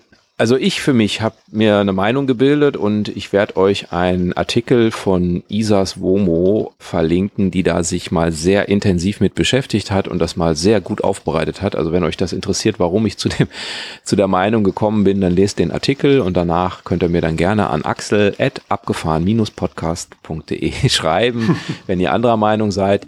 Also es gibt keinen einzigen in Deutschland dokumentierten Fall, wo ein bei der Polizei dokumentierten Fall, wo ein Wohnmobil auf diese Art und Weise ausgeraubt wurde. Es gibt eine ganze Reihe Fälle, wo Leute überfallen wurden, auch während sie im Wohnmobil waren. Aber der, es wurde nie nachgewiesen, dass dafür Narkosegase genutzt wurden, egal welche Art von Gasen. Und diese Gase sind wohl im Blut gut nachweisbar. Und warum ist das so? Der Jan nickt schon, seine Tochter befindet sich im Medizinstudium. Magst du da deine Meinung, die glaube ich recht ähnlich ist, zu sagen? Das hat jetzt wenig mit dem Medizinstudium zu tun. Viele Grüße an Mirja. Ich weiß gar nicht, in welcher Episode sie hier war. Es ging um den Führerschein. Und sie hört es ja auch regelmäßig. Narkosegase, oder was habe ich so eben im Vorgespräch gesagt? Die Anästhesisten haben ein relativ langes Studium, um genau dieses zu tun, nämlich die Leute so zum Schlafen zu bringen, dass sie schlafen, nichts mitkriegen, aber wieder aufwachen. Und wenn du zu viel machst, dann schläfst du zwar auch, aber du kriegst auch nichts mit, aber du wachst auch vielleicht nicht mehr auf. Äh, wenn du zu wenig machst, kriegst du halt was mit. Also ge- genau diesen Punkt zu treffen, ist relativ schwierig so. Und, oder sagen wir so, im klinischen Bereich ist es sehr kontrolliert. Und es ist Genau. im, im Wohnmobil kann es eigentlich nicht kontrolliert sein, weil hast du ein Fenster auf? Ja, nein. Wie viel Umluft hast du? Wie viel Luftumwälzung hast du? Wie groß Leute, ist der Innenraum? Wie viel, wie viel Menschen? In welcher Schlafphase? Welche Atmungsfrequenz hast du? Und all diese Dinge, wenn du, dies, wenn, wenn du das alles zusammenrechnen kannst, kannst du vielleicht die richtige Dosis mit einer Gasflasche in das Wohnmobil einführen und dann dafür sorgen, dass die ein, zwei, drei oder sieben Leute dann schlafen. Aber ich glaube, also meine Meinung ist auch, ich halte es für sehr unwahrscheinlich, auch wenn Leute davon berichten, dass sie so waren. Ich kenne tatsächlich einen, äh, ich habe mit einem gesprochen, der das gesagt hat, dass sie in Italien mit Gas überfallen worden sind. Und er ist ein Arzt. Und angeblich hätte man ihm das nachgewiesen. Aber mir fehlt ein bisschen der Glaube, ohne dass ich ihn jetzt anzweifeln will, aber so ganz von der, von der Geschichte passte das. Also das passte schon zusammen, aber nicht diese, ja, dass das so einfach geht. Also von daher glaube ich auch. Frank. bin da auch skeptisch. Meine Frau ist Anästhesieschwester und äh, die, sink, die Gase sinken ja auch zu Boden, die sind ja schwerer als Luft und du musstest das Auto damit fluten. Du, du müsstest, müsstest schon eine riesen Flasche mit dir auf einer auf einem Transportwagen mitnehmen, was ja auch so ein bisschen auffällt. Ich mag nicht teuer. ausschließen, ja, teuer ist genau. es nämlich auch noch. Das, das kommt noch dazu, ja. Also für den Hunderter, den du dann klaust, musst du irgendwie 1500 Euro für Gas ausgeben. Das ist eine schlechte. Jetzt gibt's Rendite. Kohlenmonoxid, das ist relativ günstig zu kriegen und so. Das kann man jetzt hin und her diskutieren, wer, wer nicht unserer Meinung ist. Alles okay, alles gut. Bau dir einen Sensor ein, ist alles gut. Also Ah, Kohlenmonoxid ja, ja. ist dann schon tödlich, ne? Ähm, Genau. Kohlenmonoxid, Übrigens, ja, da, der kommt auf die Dosierung an. Ne? Nee, nee, nee, nee, nee. Tu- Ja, ja, es kommt alles auf die Dosierung an. Dann ist Salz ja, auch tödlich und Zucker auch. Genau. aber da, da Nein, ist aber also die Kohlenmonoxid Gefahr, ist schon da, sehr, sehr schnell genau, da ist die Gefahr sehr hoch. Da, da würde ich übrigens auch tatsächlich sagen, ich habe einen CO-Warner bei mir im Auto in der Nähe der Mhm. Küche, denn sowas ist dann, CO kann ja mal passieren. Ich habe auch eine Dieselheizung. Es könnte was, eine ungünstige Konstellation entstehen. Und das ist ein Ding, das habe ich aber nicht, weil ich Angst vor Überfällen habe, sondern tatsächlich, wenn sich eine CO-Konzentration im Auto ansammeln würde, dass ich dann tatsächlich gewarnt würde. Genau. Macht Sinn. Ja. Also das ist ein ganz anderer Grund und den finde ich auch völlig okay und absolut nachvollziehbar, sehr gut. Aber Raub also Isas Dings erklärt es letztlich mit K.O.-Tropfen oder versucht es damit teilweise zu erklären, diese Berichte, dass die Leute aufgewacht sind und dann war das, waren sie ausgeraubt. Lies, lest ihn durch, wir verlinken ihn und äh, ansonsten, wie gesagt, ne, Axel, at abgefahren, minus Podcast. Schreibt mir gerne. Okay, einen Punkt habe ich noch auf dem Zettel und ich weiß es nicht genau. Ich meine es zu wissen, aber ich weiß es nicht genau. Frank, habt ihr einen Hund? Nee. Wir alle vier haben keinen Hund und deshalb ist vielleicht das, was wir jetzt sagen, vielleicht nicht richtig. Könnte sein. Auch dünnes Eis. Etwas dünneres Eis, genau. Es gibt manchmal die Rückmeldung, ich glaube, Frank, du hast die auch bekommen auf deine Videos. Naja, ha, bei uns bricht keiner ein, wir haben ja den Hasso. Ja, das ist dann ein vierbeiniger Freund. Okay. Genau. Ich war ja bei Nele im Podcast, Nele und mhm. Sebastian. Genau. Verlinken wir nochmal, ja. Das Camperstyle. Genau, äh, Camperstyle Podcast, danke. Das Hirn hing gerade und Nele hat einen Hasso, der ist Hassöchen. Also, ja, den haben wir alle kennengelernt, Hasso. ne? Beim, Camp, ja. beim, beim Caravansalon. Total niedlicher Hund, also der, ja, der bellt vielleicht, aber wenn du den alleine im 36 Grad oder im 40 Grad heißen Auto zurücklässt, freut er sich auch. Das ist das, das habe ich schon gleich zwei Faktoren erwähnt. Wenn dich natürlich ein Dobermann von oben anschaut, gehst du auch nicht da rein. Aber jeder Hundebesitzer, also die meisten Hundebesitzer, die verantwortungsvoll sind, sagen eigentlich, naja, also wenn der in der Nacht mit uns schläft, ist das sicherlich eine gute Frühwarnanlage, aber den jetzt als Ersatz für irgendeine Alarmanlage oder irgendwelche Sicherungsmaßnahmen im Auto einzusperren, ist eher Tierquälerei. Hm. Genau. Das ist auch meine Meinung. Also ein Wachhund im Wohnmobil, okay. Und vor allen Dingen, ich denke mir immer, ja, es kann ja auch sein, dass die Einbrecher mit Hunden rechnen. Also Hunde kommen ja auch in, in Wohnungen und so weiter vor. Ja. Da wird es wohl auch eine Art Ausbildung für geben, wie man mit so Hunden umgeht. Und ich glaube nicht, dass das das Tierwohl-Siegel bekommt, was die da mit dem Hund machen. Und insofern ist es vielleicht auch nicht das, was man für seinen Hund möchte. Ne? Also ich sage jetzt mal Giftköder oder K.O.-Tropfen oder Elektroschocker. Also da gibt's bestimmt eine breite Palette, was man machen kann, um auch Hasso, auch wenn der Dobermann ist, aus dem Wohnmobil rauszukriegen und dann trotzdem das Wohnmobil leer räumen zu können. Ob das jetzt immer der Standard ist, wie gesagt, ne? aber du hast recht, wenn man schläft, dann ist es vielleicht beruhigend und ist auch gut, dass er da ist. Ich habe schon davon gehört, dass Menschen gesagt haben, ähnlich wie ich mir den Prickstop-Aufkleber draufklebe, obwohl ich kein Prickstop habe, dass es Menschen gibt, die sich Näpfe und Hundehalsbänder mhm. außen ans Wohnmobil montieren und, also ich sag mal, einen Napf davor stellen, einfach um den mhm. Eindruck zu erwecken, dass ja. sich im Mobil ein Hund befindet. Auch eine Möglichkeit. Warum nicht? Ja. Aber ob das funktioniert, Thomas, ob das, wirklich, also ich, da würde ich doch einmal vor die Tür hauen und dann gucke ich mal, ob jemand bellt. Ja, Nein, ich würde es auch nicht machen, aber soll es gehen. Ja, oder? Oder du gehst weiter zum nächsten. Ich meine, früher, als es noch Hutablagen in den Autos gab, da gab es auch schon mal Polizeimützen, die in den Hutablagen lagen. Wohl, du hast recht. Ne? Bei der Wahl ja. zwischen verschiedenen Mobilen werde ich vielleicht ja, dann nicht den nehmen, wo vielleicht gerade mhm. ein Hundenapf davor steht. Genau. Ist zumindest eine Überlegung. Ja Mensch, wert. dann haben wir doch noch einen Lifehack jetzt am Ende der, der, der Episode gefunden. Ich habe übrigens noch eine kleine Ergänzung, das habe ich eben ganz vergessen, das fiel mir noch ein. Zum Thema Ketten habe ich ganz vergessen zu erwähnen, für die Kastenwagenfraktion gibt es auch eine Kette für die Schiebetür von innen. Nochmal zum Thema Wohlbefinden, wenn man sich immobil befindet. Das habe ich eben gar nicht erzählt. Ich sprach von dem Schloss, was man außen anbringt, was ja nur was mhm. bringt, wenn ich mich außerhalb des Mobils befinde. Aber wenn ich mich drinnen befinde, Kette im Fahrerhaus und Kette an der Schiebetür ist auch möglich. Auch da gibt es Halterungen für. Plus hinten diesen Splint, dann hat man wirklich alle Türen komplett von innen gesichert. Das ich meinte tatsächlich auch die Kette, als ich das erwähnte. Mhm. Also nicht das Schloss von außen, sondern die Kette von innen, mhm, die man genau. da kann, die derselbe Hersteller anbietet, ja. der die Fahrerhausketten ja. anbietet. Ja. Genau. Also so mhm. kannst du eigentlich alles. Auf jeden Fall. Ja, jetzt fühle ich mich aber wirklich sicher. ja. Das war doch Ziel dieser Veranstaltung hier, Axel. Ja, wir wollten uns ja einfach mal austauschen. Also mich hat eben der Bericht von, von Frank schon aufgeweckt, dass meine Einstellung eben dazu vielleicht bisschen zu locker war und dass ich vielleicht im Urlaub eben keine gestohlenen Kreditkarten melden möchte, auf der Polizei rumsitzen und so weiter. Dieser ganze Kram, der da eben dranhängt. Ja, also es hat mich zum Nachdenken gebracht und ich habe mir ja, ich habe ja schon gesagt, ich habe ein Safe eingebaut und ich habe Ketten an, der, an den Fahrradtüren montiert. Ich denke über eine Alarmanlage nach. Das werde ich nochmal tun. Drüber nachdenken. Ja, also es hat mich auf jeden Fall weitergebracht, Frank. Also danke für deinen, deinen ehrlichen Bericht, dass du das auch so geteilt hast und es nicht hinterm Berg gehalten hast. Danke dafür schon mal. Ja.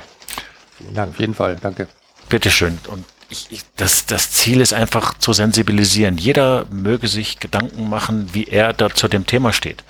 Und wenn der oder die oder das dazu kommt und sagt, ne, bei mir passt alles, dann ist super. Dann ist das richtig gut. Und wenn du allerdings der Meinung bist, oh, ich könnte vielleicht doch was machen, so wie du, Axel, wenn du sagst, Mensch, mein Laptop ist mir doch dann doch heilig, gerade in der heutigen Zeit. Ja, ich besorge mir jetzt einen Tresor und mache eine Komponente und vielleicht kann ich irgendwann die Komponenten nochmal erweitern. Dann ist alles gut. Genau, ich habe auch zum Beispiel darüber nachgedacht, wenn ich mal von meinem Arbeitgeber, so mobiles Homeoffice zum Beispiel, das ist natürlich so lange kein Problem, wie das Notebook auch immer wieder am Ende da ist. Sollte das Notebook am Ende eines mobilen Homeoffice nicht mehr da sein, war das wahrscheinlich das letzte Mal mobiles Homeoffice. Würde ich jetzt einfach mal so vermuten, dass ja. der Chef nicht wieder sagt, ach ja, versuch's nochmal, vielleicht klappt's ja diesmal. ja. Wir haben ja noch 3000 Stück davon im Schrank. Verlier es ruhig, kein Problem. Genau. Ja. Also das ist ja vielleicht auch nochmal ein Punkt, wenn man sowas wie Homeoffice macht.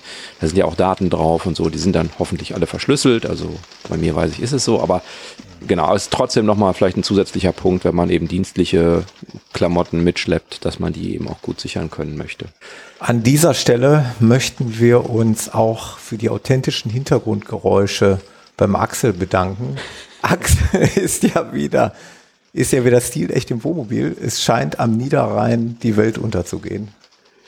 Das stimmt, das stimmt. War heute extra starker Regen vorhergesagt und ich weiß, dass das viele Leute beruhigt, dieses Geräusch. Ich muss, ich genau das wollte ich damit sagen, ich muss immer an, an Jan denken, der mal irgendwann gesagt hat, es gibt doch nichts Schöneres, wenn man im Wohnmobil liegt und dann dieses Plätschern des Regens auf die Fenster, auf das Wohnmobil, ist doch irgendwo ein Stück weit Romantik auch. Dafür wollte ich mich mal bedanken, Axel. Das hast du wunderbar arrangiert heute. Ja, sehr gern. okay. Ich habe nichts mehr auf dem Zettel. Habt, habt ihr noch was? Haben wir noch was vergessen, Frank? Hast du noch was? Vielleicht eine Absicherung, die allerletzte Bastion, wenn es tatsächlich zu spät war und der Wagen ist gemobst worden. Dann, du hast es vorhin schon angesprochen, von Karatec, GPS-Tracker, sowas gibt's auch in günstig nicht zu empfehlen wäre ein GPS-Tracker für eine Katze oder einen Hund, weil die halten nicht lange, die senden dauernd, die fallen sofort auf, die kann man stören, die Signale. Ich habe bei mir mittlerweile zwei GPS-Tracker, einen habe ich auch aus dieser Börsenaktion damals mir gekauft. Das ist ein Copenhagen-Tracker.